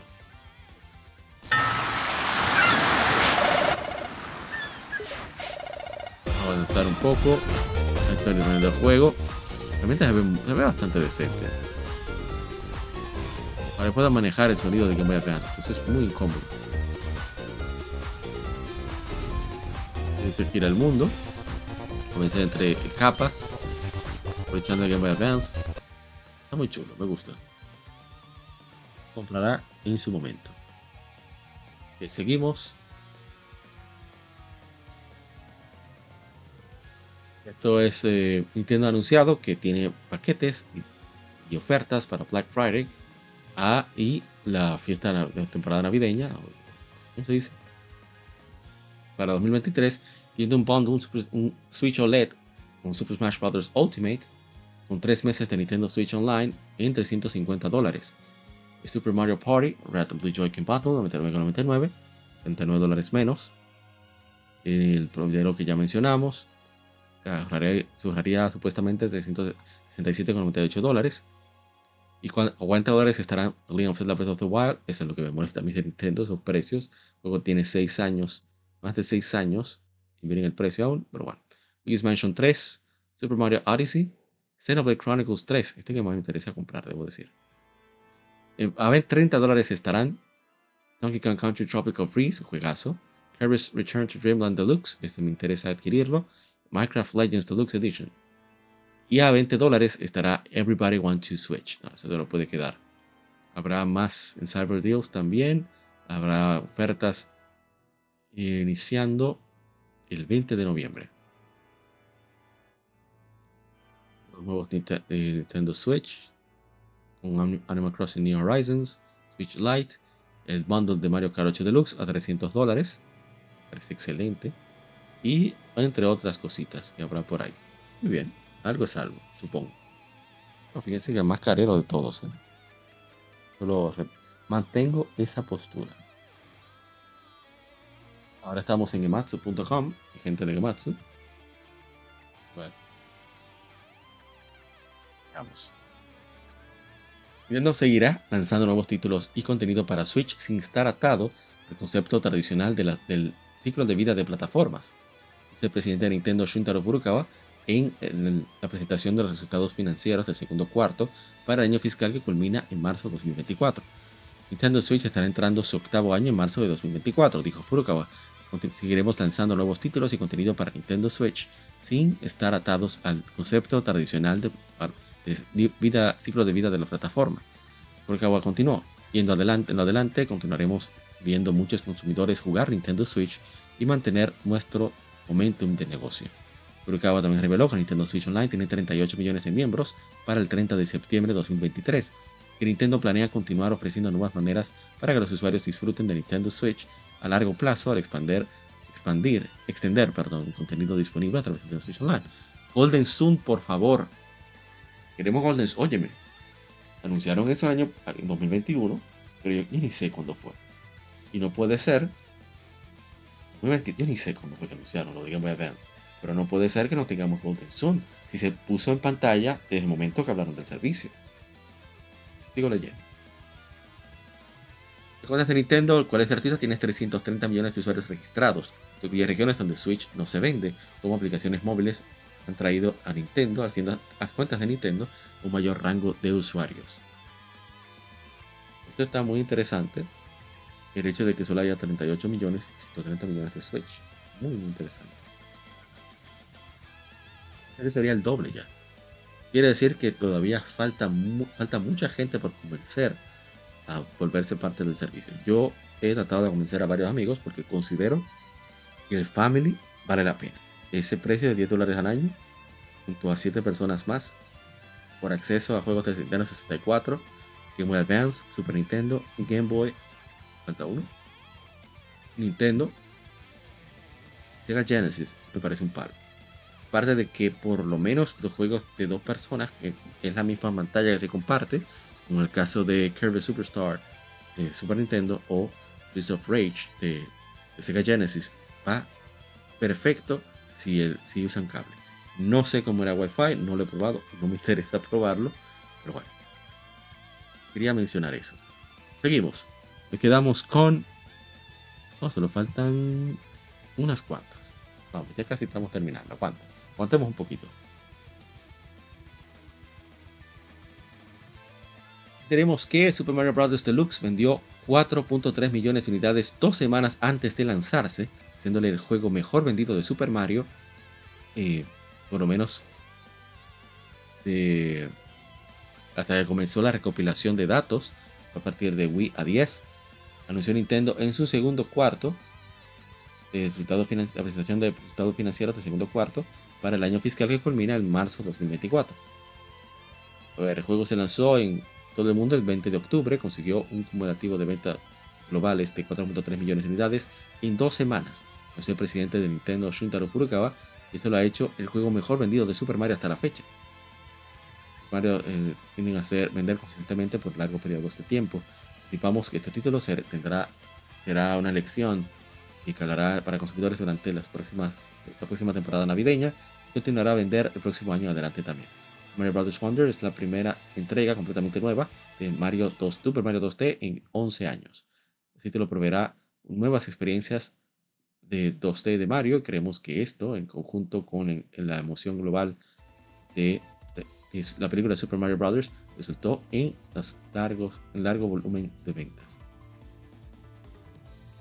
Miren, miren lo sana que está la industria, por lo menos en lo económico. Super Mario Bros. Wonder en dos semanas vende 4.3 millones de unidades y Spider-Man, Super Mario Bros. Spider-Man 2 vende 5 millones de unidades. Eso es excelente. Eso es increíble. Increíble. Bueno, seguimos. Vamos ahora con números de PlayStation.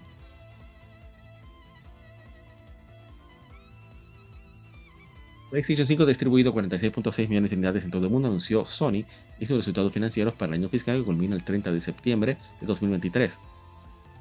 Total de 4.9 millones de, PlayStation, unidades de PlayStation 5 se distribuyeron durante los tres, meses, culminaron el 30 de septiembre de 2023, lo cual es 1.6 millones más del mismo periodo del año fiscal previo.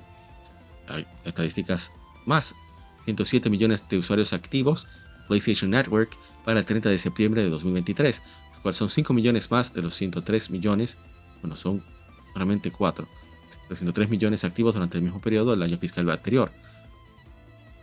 PlayStation 5 y PlayStation 4 han, han vendido una total de 67.6 millones de unidades durante los 3 meses, culminaron el 30 de septiembre de 2023, son 5.1 millón ah, de software un millón más de 62.5 millones de software vendidos durante el mismo periodo durante el año fiscal anterior. 4.7 millones de unidades fueron títulos de first party, cuales son 1.9 millones menos de los 6.6 durante el mismo periodo del año fiscal anterior. 67% de las ventas fueron, eh, fueron descargables, o sea, títulos digitales descargables, cuales son 4% más del año fiscal anterior. Versus Spider-Man 2 vendió 5 millones de unidades para el 30 de octubre de 2023. Excelente. Qué mal por los juegos físicos, solo 33%, pero realmente está menos mal de lo que yo pensaba. La venta de juegos físicos. O sea que está bajando, sí, pero pensé que ya sería fulminante. Qué bueno que todavía quedamos unos cuantos. Qué bueno. Seguimos. Qualcomm lanzará la siguiente entrega de la serie Trails en Japón para septiembre de 2024, anunció la compañía su reporte financiero para el año fiscal que culmina en septiembre de 2023. La compañía también planea lanzar dos títulos desarrollados in-house para Switch, viendo la recién, anunciada versión de Switch de The League of Heroes Trails Through Daybreak. Ya para culminar,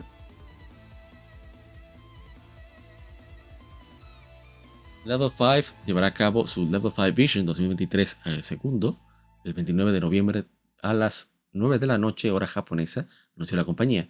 Podrás verlo en YouTube y Nico Nico y habrá subtítulos en inglés y en chino tradicional. El evento contendrá la última información de los próximos títulos de Level 5, viendo fechas de lanzamiento. Entre los títulos estarán Inazuma 11 Victory Road, Deca Police, Fantasy Life I, The Girl Who Steals Time, Megatan Musashi Wired, Professor Layton and the New World of Steam. El primer Level 5 Vision 2023 el, Tsuzumi se llevó a cabo el 9 de marzo. ¿Lo perdiste? Bueno, ahí están todos los anuncios y esperamos el reporte de Level 5. Bueno, hasta aquí vamos a dejar las informaciones y vamos a pasar a efemérides, pero antes de eso, vamos a una pequeña pausa, no te ya continuamos con más el Gamer Podcast, el Gaming No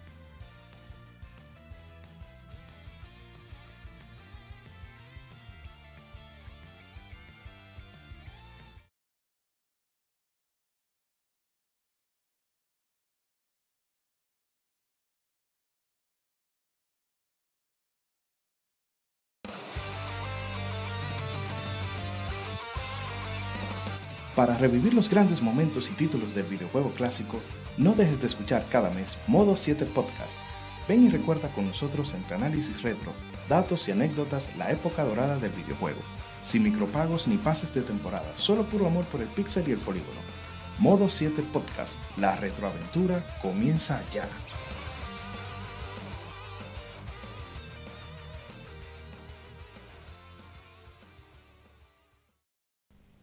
Los cómics no son solo superhéroes y el manga no es solo muñequitos de pelea. Existe un lado más profundo de estas industrias, y no hablo solo de Japón y Estados Unidos, sino de todo el mundo. Para explorar la cultura cómic te trae el mejor podcast de historietas de República Dominicana. Ya sea cómics, manga, band de cine, paquitos o como les llames, todo es parte del noveno arte. Así se llama el podcast, por cierto. Acompaña a grandes entusiastas de esta fascinante forma de contar historias. Cultura Cómic presenta Noveno Arte. Búscanos en el canal de YouTube de Cultura Cómic y cada domingo te traeremos un nuevo capítulo de Noveno Arte. ¿Quieres descubrir lo nuevo en el mundo de los videojuegos o redescubrir clásicos? Síguenos en Twitter, GameEffectMX, tu revista de videojuegos digital, con noticias, reseñas y lo mejor del mundo del gaming.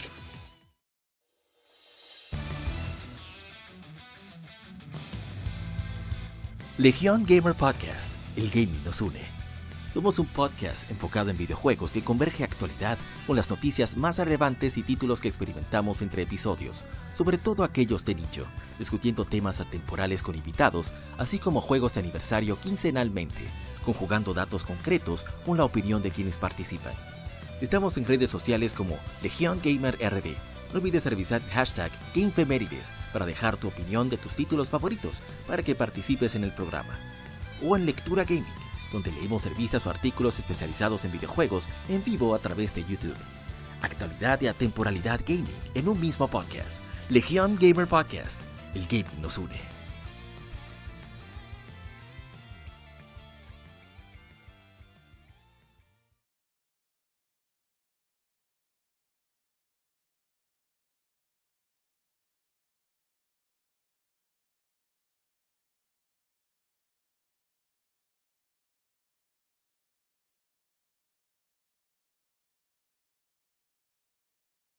Gamefemérides. Juegos y consolas de aniversario son comentados entre hechos y anécdotas.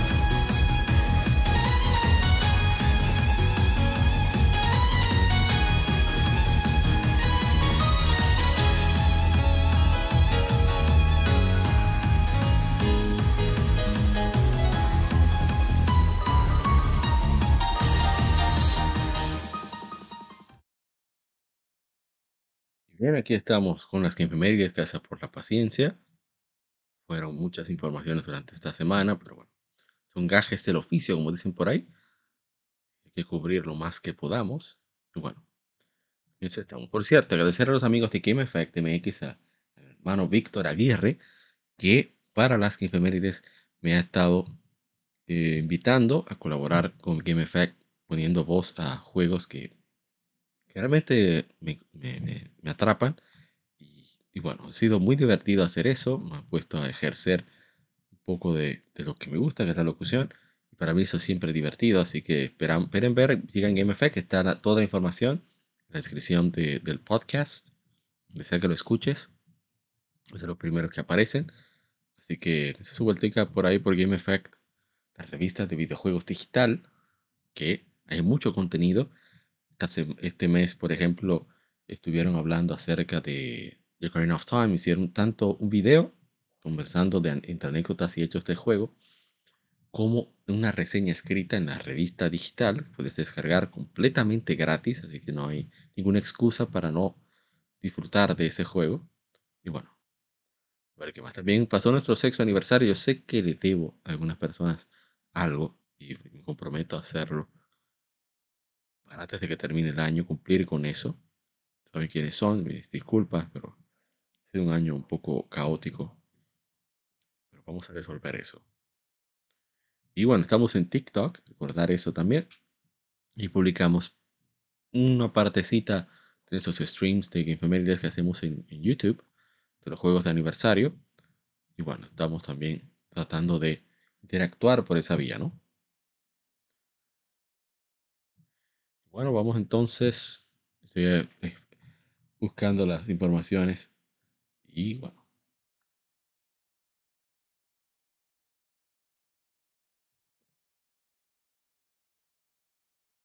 Aquí vamos.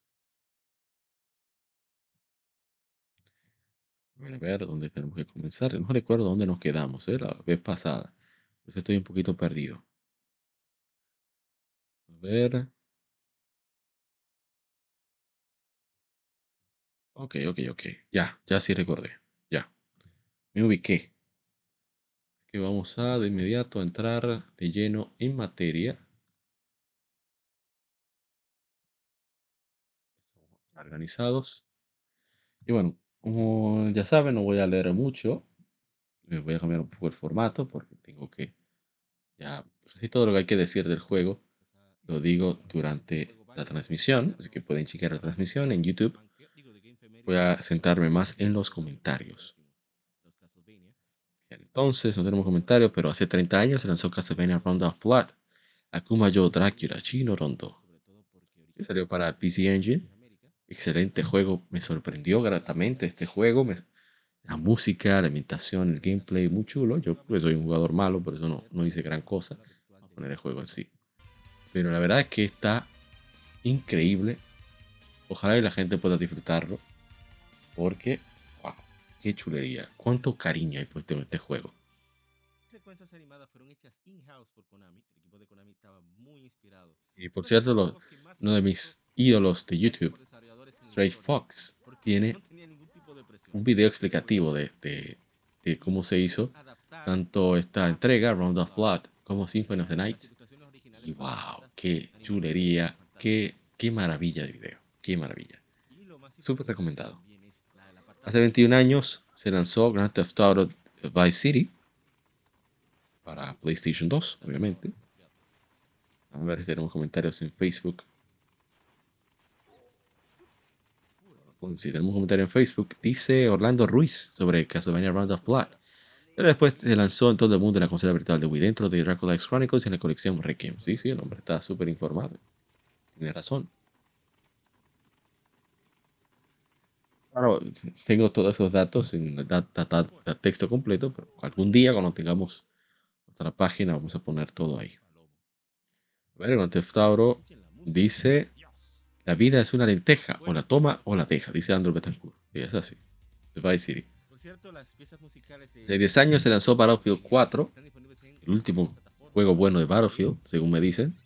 Dice Andrew Betancourt, peso pesado para PC de 2003, al lado de Crisis 3, Arma 3 y Rise Son of Rome. ¿Cómo no juego en PC? No tengo idea. Yo lo que sé es que este juego todavía en PlayStation 4 se ve genial.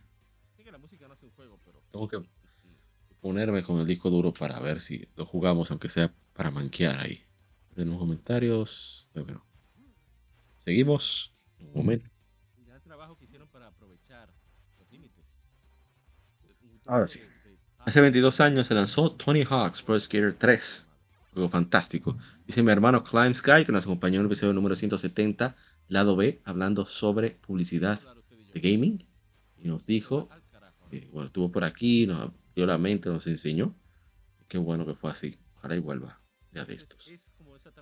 Estuvimos también con los colegas de Nación Gamer 809 en YouTube, conversando sobre diferentes eh, informaciones de, gaming en general, así que pueden chequearlo. Es el episodio número 21 de ellos, capítulo 21. Está en YouTube, así que pueden chequearlo ya sea en Amazon, pero en YouTube Music o en YouTube. Y ahí con Natural Pre, hablando sobre gaming en general. A ver, tenemos en Facebook, nos dice Jonathan Zavala. Creo que me faltó jugarlo en Windows. En las demás plataformas sí lo jugué. Un criminal, ¿eh? Así que se hace cuando no le gusta un juego, no lo juega donde sea y lo repite. Hace 22 años se lanzó en América Mega Man Battle Network. El gran juego de Game Boy Advance, tan visionario, tan fantástico, tan chulo, tan bonito. Y qué bueno que Capcom lo trajo de vuelta con la colección. Yo tengo que poner en lista que quiero la versión de Switch. Bien, va a tenerla. A ver qué más. Oh, pues tenemos varios comentarios. Dice mi hermanazo Temix James. Battle Network es una de las, mis franquicias favoritas de todos los tiempos. Esta saga es inigual para mí, impresionante y mágica. Es que es un juegazo. Esa es la verdad. Visionaria, el Internet de las cosas. Eso fue lo que más me sorprendió de, de, Network. Lo visionario que ha sido. Battle Network es la 1. Además es Monte y Culebra, dice la Jalsama. Favorita es el 2, no sé por qué. Seguimos. Yo no jugué tantos. A ver. Hace 15 años se lanzó The Witcher para PC. Vamos a ver qué comentarios tenemos. Ah, para tener los comentarios tienen que ser directamente en las redes sociales. En los perfiles, porque si los ponen en los grupos donde compartimos, no podemos caerle atrás a todos los grupos. Entonces, lo prudente es que lo hagan aquí. En Facebook, en Instagram, en Tumblr, en Threads. Dice José Leandro, siempre detrás de un buen RPG estaba Bioware. Qué épocas gloriosas.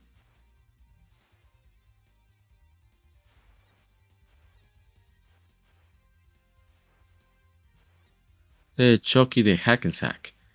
Evolución Universal 3, 14 Universal publicamos, bueno, eh, explicamos unas cuantas cosas ¿sabes? de cómo es que ponemos aquí en Femérides. A ver, hace 25 años se lanzó Brave Fencer Musashi. Excelente RPG para PlayStation 1 uno de los favoritos de la Sama. Dice Jason Delgado, amo este RPG. Lea Toro dice, joya, ¿cómo quisiera que le saquen un remake? Así es, totalmente de acuerdo.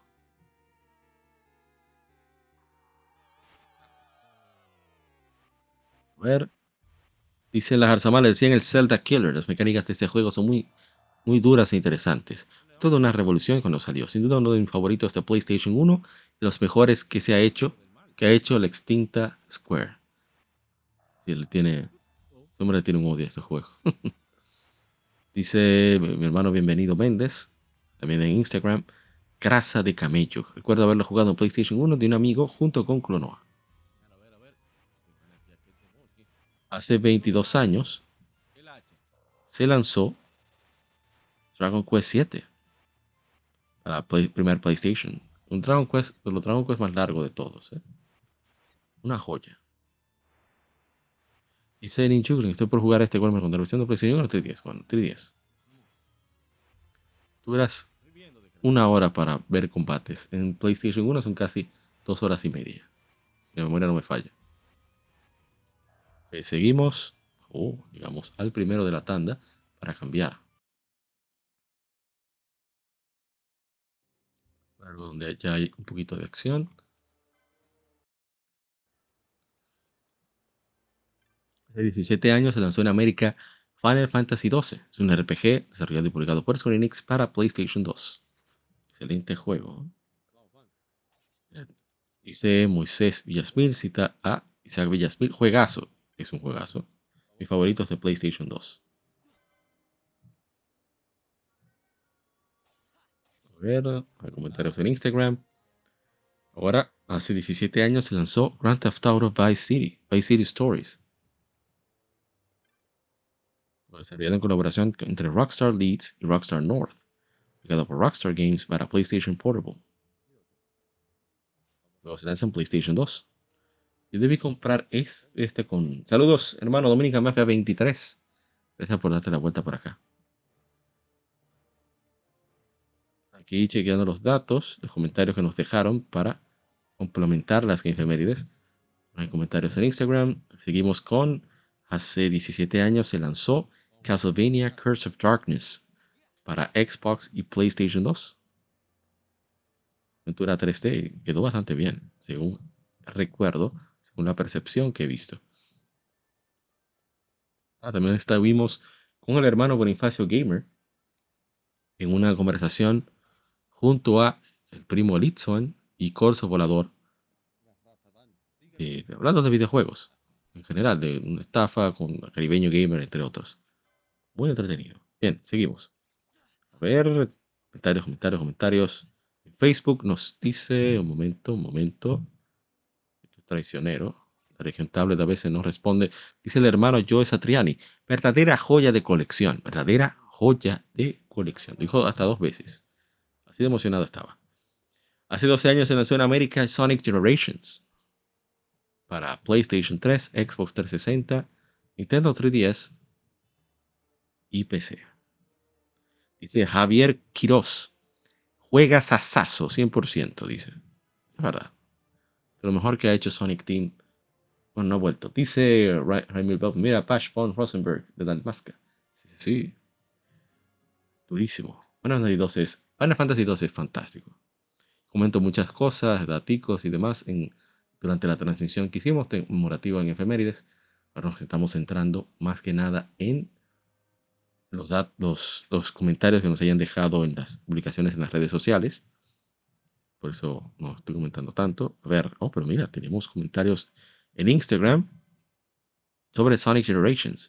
Dice Shadow Justin, mi hermano Kevin Cruz. Lo único que no me gustó de este juego fue la batalla final. Es una lección de, que, qué no hacer para crear un jefe final.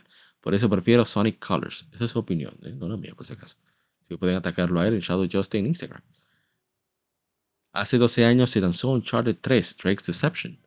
Yo no soy tan fan de Uncharted 3. Puede ser que cuando lo retome un día de estos, mi opinión cambie. Sigo prefiriendo el 2. Por el momento. Le tenemos más comentarios. Dice Jason Arias. Nunca los jugué, pero algo me hace querer jugarlos. Sí, sí. Uncharted es un juego bastante divertido y apto para todo. Bueno, por la edad, no para todo público, pero, pero sí, cualquier nivel de gamer. sencillo, es bonito, es, es confortante. Ver, digo, reconfortante. Hace 25 años, este yo quería jugarlo, pero no me iba a dar tiempo. Se lanzó Spyro 2, Riptos Rage, juego de plataformas por Insomnia Games, publicado por Sony para el PlayStation. Es gracioso que el nombre de Ripto viene porque Insomnia Games vio Spyro escrito en katakana. Entonces se leía para nosotros los occidentales como Ripto. El nombre les encantó y decidieron ponerle ese nombre al enemigo principal. Quiero jugarlo. quiero terminar, mejor dicho, pues ya yo estoy jugando. El hermano Tony dice siempre activo con usted. Muchísimas gracias. Hace. Ah, pero espérate, este está. Este toca.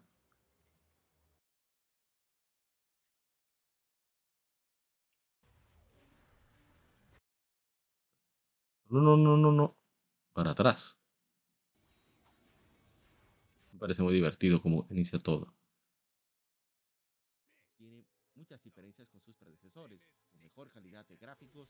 Hace 20 años se lanzó en América Ratchet Clank Up Your Arsenal. Este juego de plataformas shooter aventuras desarrollado por Insomnia Games, publicado por Sony para PlayStation 2. Tercera entrega de la serie Ratchet Clank. Un demo de este juego fue incluido en Sly Cooper 2, Band of Thieves. Excelente. Este es uno de mis Ratchet favoritos. Fue el juego que me enamoró de la serie Ratchet Clank. Bueno, ahí hago la historia que me enfrentaron con PlayStation 2. Con el juego yo no lo quería jugar. Chilo 0, mi hermano Chilo, que juega Streets of Rage 2 y Dragon's Crown aquí. Bueno, en, nuestro canal secundario, Legion Gameplay RD. Y él me dijo, ese juego es chulo. Yo, ah, que están copiando, mal copiando ahí a Mario. Cuando yo probé el juego. bueno, todavía sigue siendo fan de, todavía sigo siendo fan de Ratchet casi 20 años después.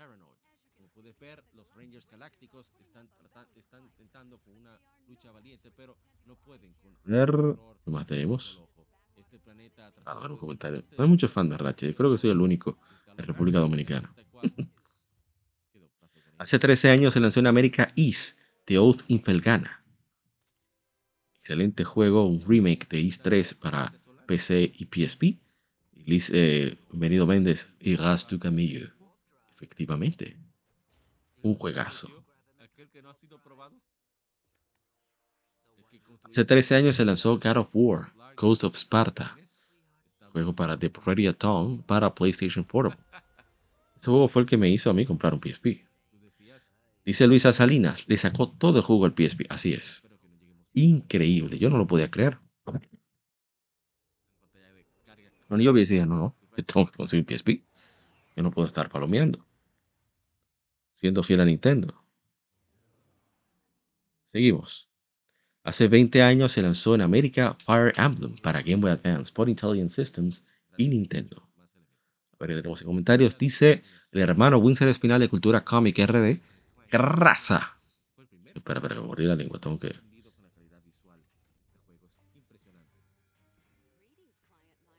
Ahora sí, tomamos agua. Sí, bienvenido, Mendes.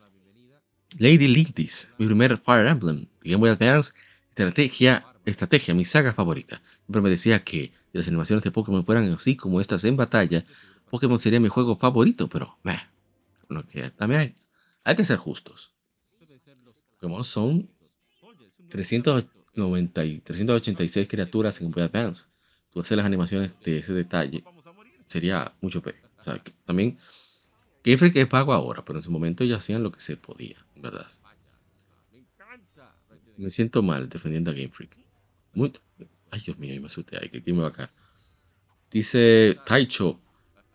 Yes, la que me inició ah, en el fan, ser fan de Fire Emblem. Para mí sigue siendo la mejor de todas que he jugado. Wow.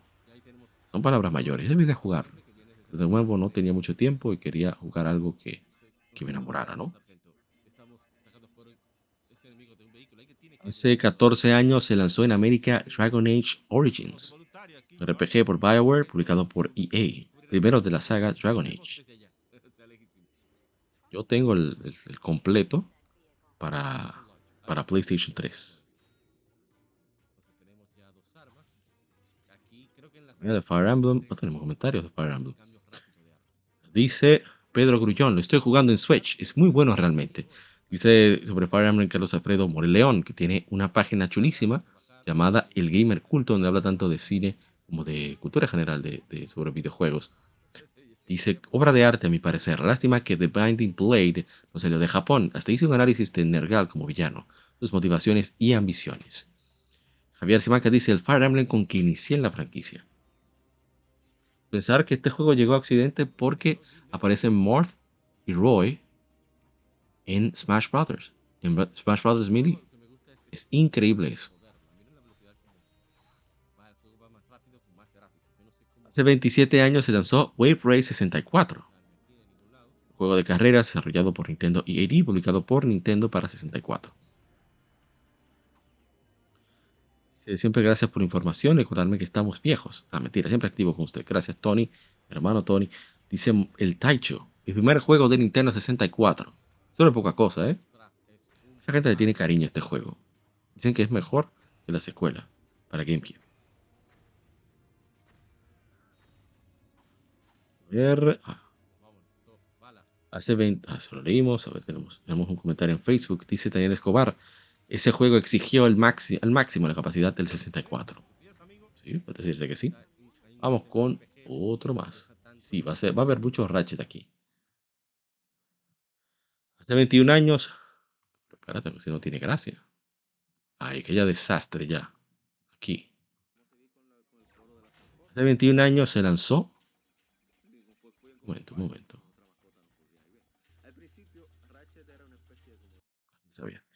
Hace 21 años se lanzó Ratchet Clank, un juego de plataformas y disparos 3D desarrollado por Insomnia Games, publicado por Sony para PlayStation 2. Ratchet Clank es el primero de la serie y precede a Going Commando. Me sorprendió mucho este juego. Dice Francisco Sánchez. Fabulosos juegos. Estos juegos hicieron que boleteara ver PlayStation 2, porque no me gustaba su poder gráfico ni de procesamiento, ya que los juegos se veían, escuchaban y funcionaban mejor que en las, en las otras plataformas. Pero obviamente estos juegos fueron geniales y muy bien hechos, sacando todo el potencial del PlayStation 2. Sin duda alguna, son clásicos que no deben faltar en la colección de todos. Es la primera vez que concuerdo con Francisco. Francisco, no coincidimos en todo, pero, pero me alegra que, por lo menos con Ratchet, eh, tenga esa valoración. Agradezco bastante ver eso. Pensé que era el único fan de Ratchet. Qué bueno. Hace 15 años se lanzó Valkyria Chronicles, un RPG táctico desarrollado y publicado por Sega para PlayStation 3. También salió para PC y para Windows, pero para Steam. Ya tengo PC dos veces. Bueno, de Ratchet, ¿qué decirte? Hicimos un podcast. Ese que están escuchando ahí de fondo es mi hermano Dark Justice o Shadow Justice, que hicimos un episodio dedicado a los 20 años de Ratchet Clank. El año pasado tuve la habilidad de pactar conmigo para, para hacer ese, ese podcast y yo estaba loco para hacer con él. Y así lo hicimos. Por lo menos hablamos hasta eh, Ratchet Clank de PlayStation 4. Ese tuvo que ir, porque ya teníamos más de dos horas. Y bueno, fue muy, muy chulo. Ojalá y se repita algo similar un día de estos. Spyro también tuvo sus entregas en, en, el Play 2 y en el GameCube. Bueno. Y yo en, en, su tiempo no lo jugué. Okay. Aquí está. Hace 28 años se lanzó Twisted Metal para PlayStation, el primer PlayStation. Yo vine a jugarlo, vine a jugar la primera entrega. Tenemos comentarios. Ah, bueno, aquí sí. Saludos al grupo de Latin Gamers, Gamers Games World y videojuegos sin anime y cine que han tenido una acogida increíble las efemérides ahí y les agradezco muchísimo tantas interacciones. Ojalá y dejara más comentarios directamente en nuestro perfil, en la publicación de nuestro perfil, porque así los podemos leer. Dice Franco Niñez de la Rosa. Me encantaba jugarlo con mi hermano. Horas y horas de diversión. Ver, dice, ¿qué tiempos aquellos, amigos? Dice yo, dice Viveros Urbí Alberto Jesús. Viveros, perdón. Dice Johan eh, Camilo Osa. ¿Cómo olvidarlo? Fue la primera vez que jugué en PlayStation. Qué chulo. Qué envidia. Recuerdo que lo vi con mi hermano. Fui a visitar a, mi hermano, a su familia, al otro lado de la ciudad. Y tenían, alguien, un primo, tenía un montón de juegos de PlayStation. Yo nunca había visto un PlayStation. Yo quedé anonadado con lo que veía. Tenía Twisted Metal, Need for Speed. Yo llegué a jugar un poco, ahora que recuerdo. Y, wow, qué, qué chulería. Eso fue otro universo.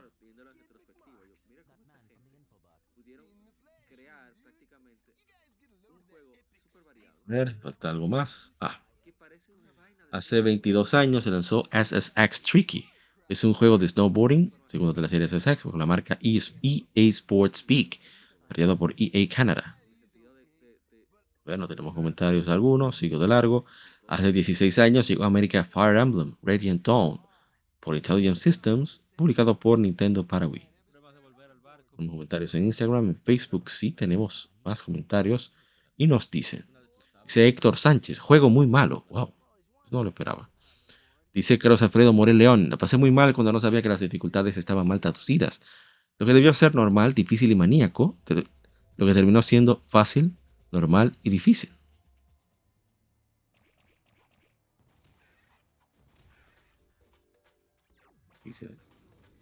A ver, responde May Gautier. Pasó lo mismo y encima fue mi primer Fire Emblem, jugando en difícil, capítulo 3. Te hablo a ti. Capítulo 4 fue mi dolor de cabeza, dice Carlos Alfredo Borel. Se llama Gutiérrez, juego con la mejor historia que he leído en mi vida, 10 de 10.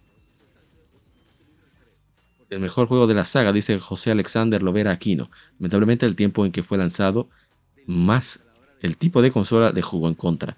Duda, recuerdo con cariño ese maravilloso cierre de la subsaga Tellius y el cómo jugaron con un tema interesante como lo, como lo que vendría siendo el orden y el caos. Mm, perdón. de este Fire Emblem es fuerte. Eh, ah, sí, grosero. Eh.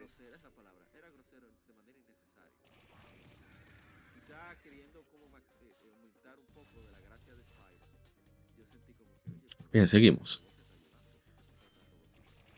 A ver, a ver, ¿qué más tenemos? Hace 11 años se lanzó Halo 4 para Xbox 360 por 343 Industries.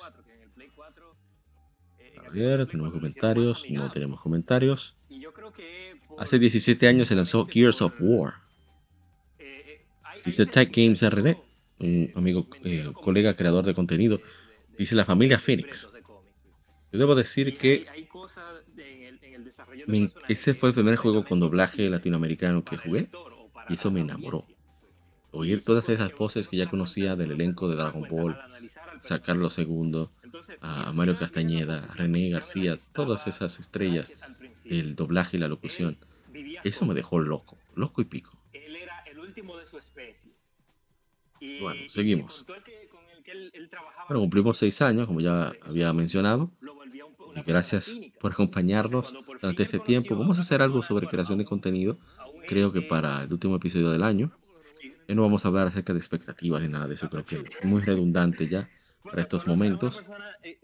Apunta a ser un buen año el próximo. Este año fue una locura en calidad. Así que vamos a ver. Hace, a ver, hablamos de Gears of War. Ah, pero tenemos comentarios de Gears of War. Dice Gilberto Moreno, lo malo es que nunca salió Gears 2 para PC. Joaquín Ramírez dice, gracias por estar conmigo y jugar tremenda obra maestra, Cintia Cruz. Dice Luis A. Salinas, cuando lo vi por primera vez me voló la cabeza. Dice Adrián León, a mí también. Sigue Adrián León. increíble que desde hace 17 años casi son los mismos gráficos de ahora. Dice Jason Arias, exacto, pero muchos prefieren dudarse por comprar una consola de última generación solo por moda. Yo no entiendo el comentario. Pero que un juego se vea muy bien no quiere decir que los demás sean una generalidad. Aparte de que no es la misma resolución. Eso es importante también. Dice Andrew Betancourt, cuando Epic Games era Epic Games, Fortnite es una abominación. Dice, un médico lucha contra todo lo rápido por ir, no, me dio permiso. sí, de acuerdo de eso. Legion Gamer pueden entrar y jugar con nosotros sin problema. Vamos con este, el que sigue. Aquí.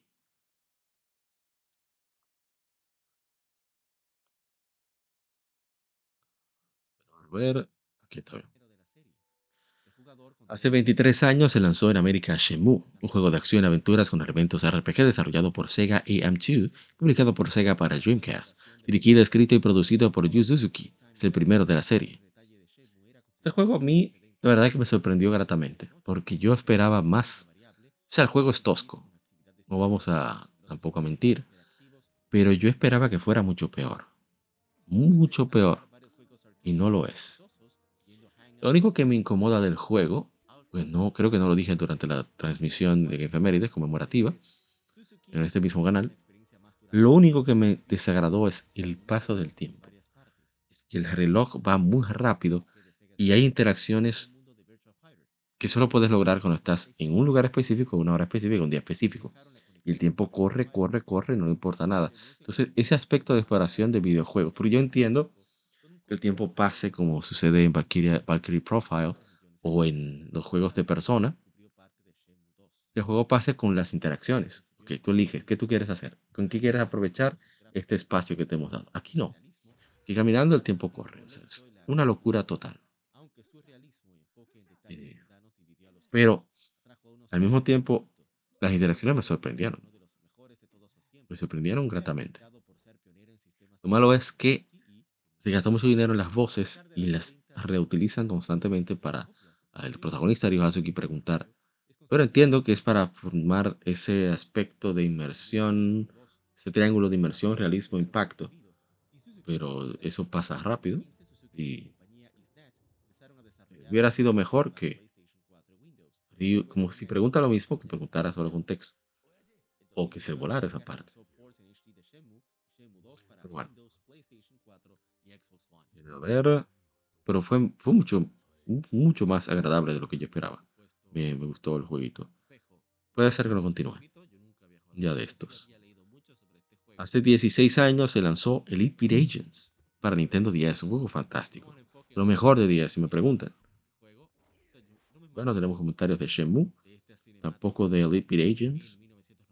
Capcom vs. SNK, Millennium Fights para Dreamcast. Son los pocos juegos de pelea 2D que, 2D que yo, yo soporto y aguanto. Ah, tenemos comentarios. Vamos a ver. Dice Luis Salinas, juegazo. Francisco Sánchez dice, la mejor versión de este juego está de Dreamcast, al igual que los King of Fighters y Street Fighter 3. José Herrera solamente pone ahí a, Timmy quedando loco jugando. Hace 19 años se lanzó Halo 2. Ese gran juego por Bungie, publicado por Microsoft para el primer Xbox, estrenando el Xbox Live. Vida Salinas pone la foto de Peter Moore enseñando un tatuaje de Halo 2.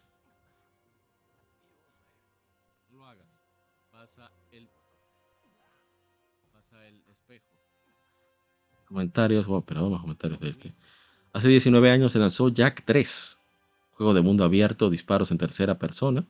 Un juego fantástico, ¿eh? para mí de lo mejor que ha hecho la gente de Naughty Dog. O no eran divertidos. Bueno, no, con Charlie fueron divertidos hasta, el 3. Dice Beto Cervantes, mi infancia resumida en cuatro juegos maravillosos. Bueno, a ver. más? Ah, pero yo puse la revista, no recuerdo.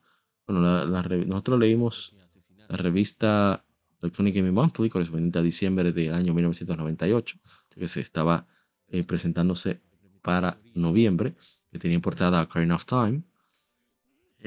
Fue decepcionante esa revista, sinceramente.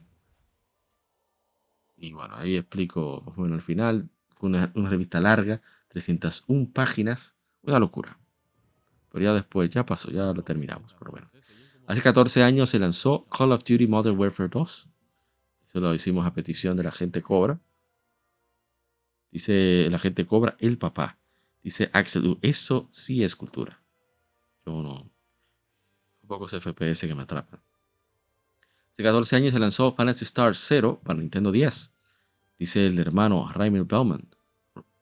No conocía esta saga. Ahí está. Para eso es que hacemos Efemérides. Para eso mismo. Bien, seguimos. Fantasy Star Zero para Nintendo 10.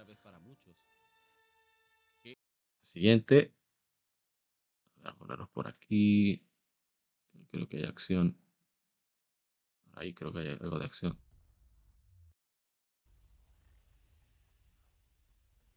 Hace 8 años se lanzó Rise of the Tomb Raider, juego de acción aventura desarrollado por Crystal Dynamics, publicado por la Sociedad Europea de Square Enix. Escuela del Tomb Raider, que era hace tiempo para, para PlayStation 3, Xbox 360, etcétera, etcétera.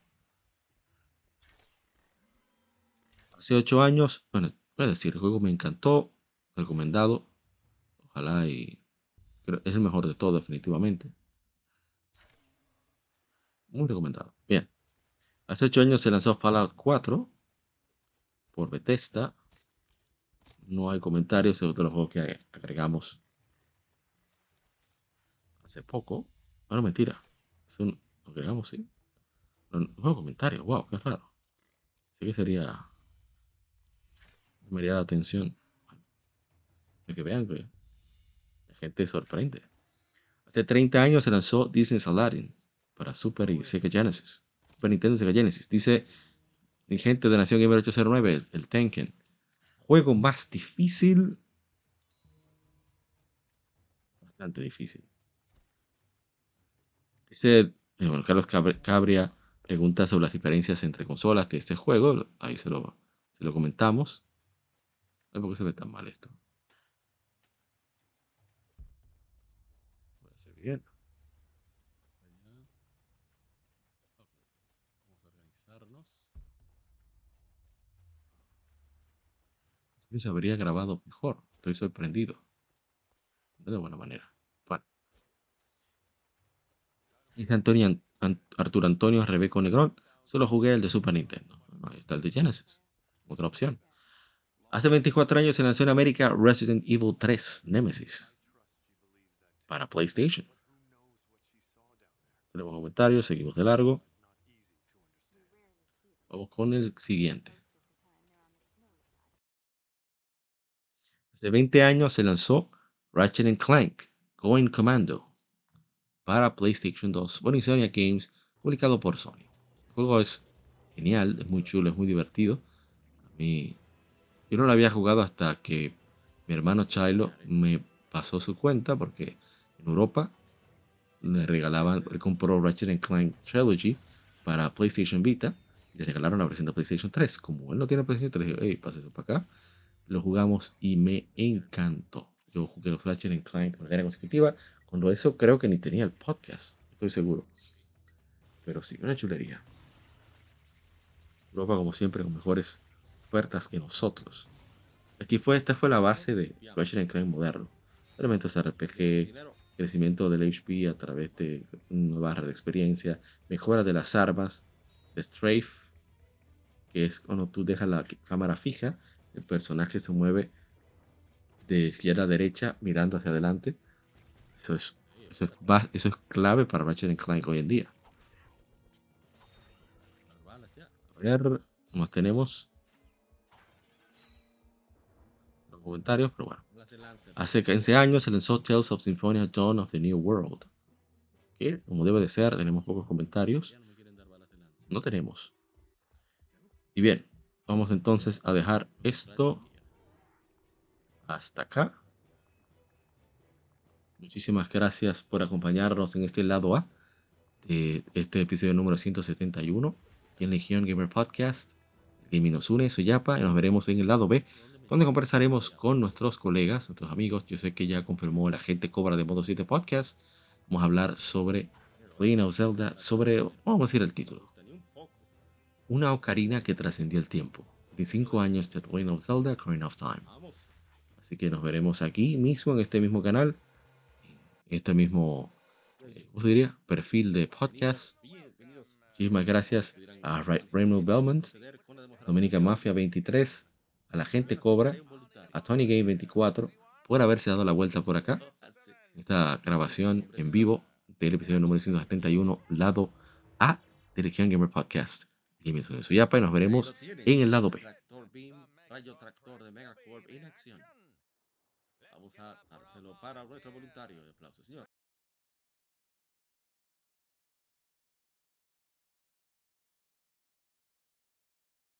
Acabas de escuchar el lado A. Continúa este episodio en el lado B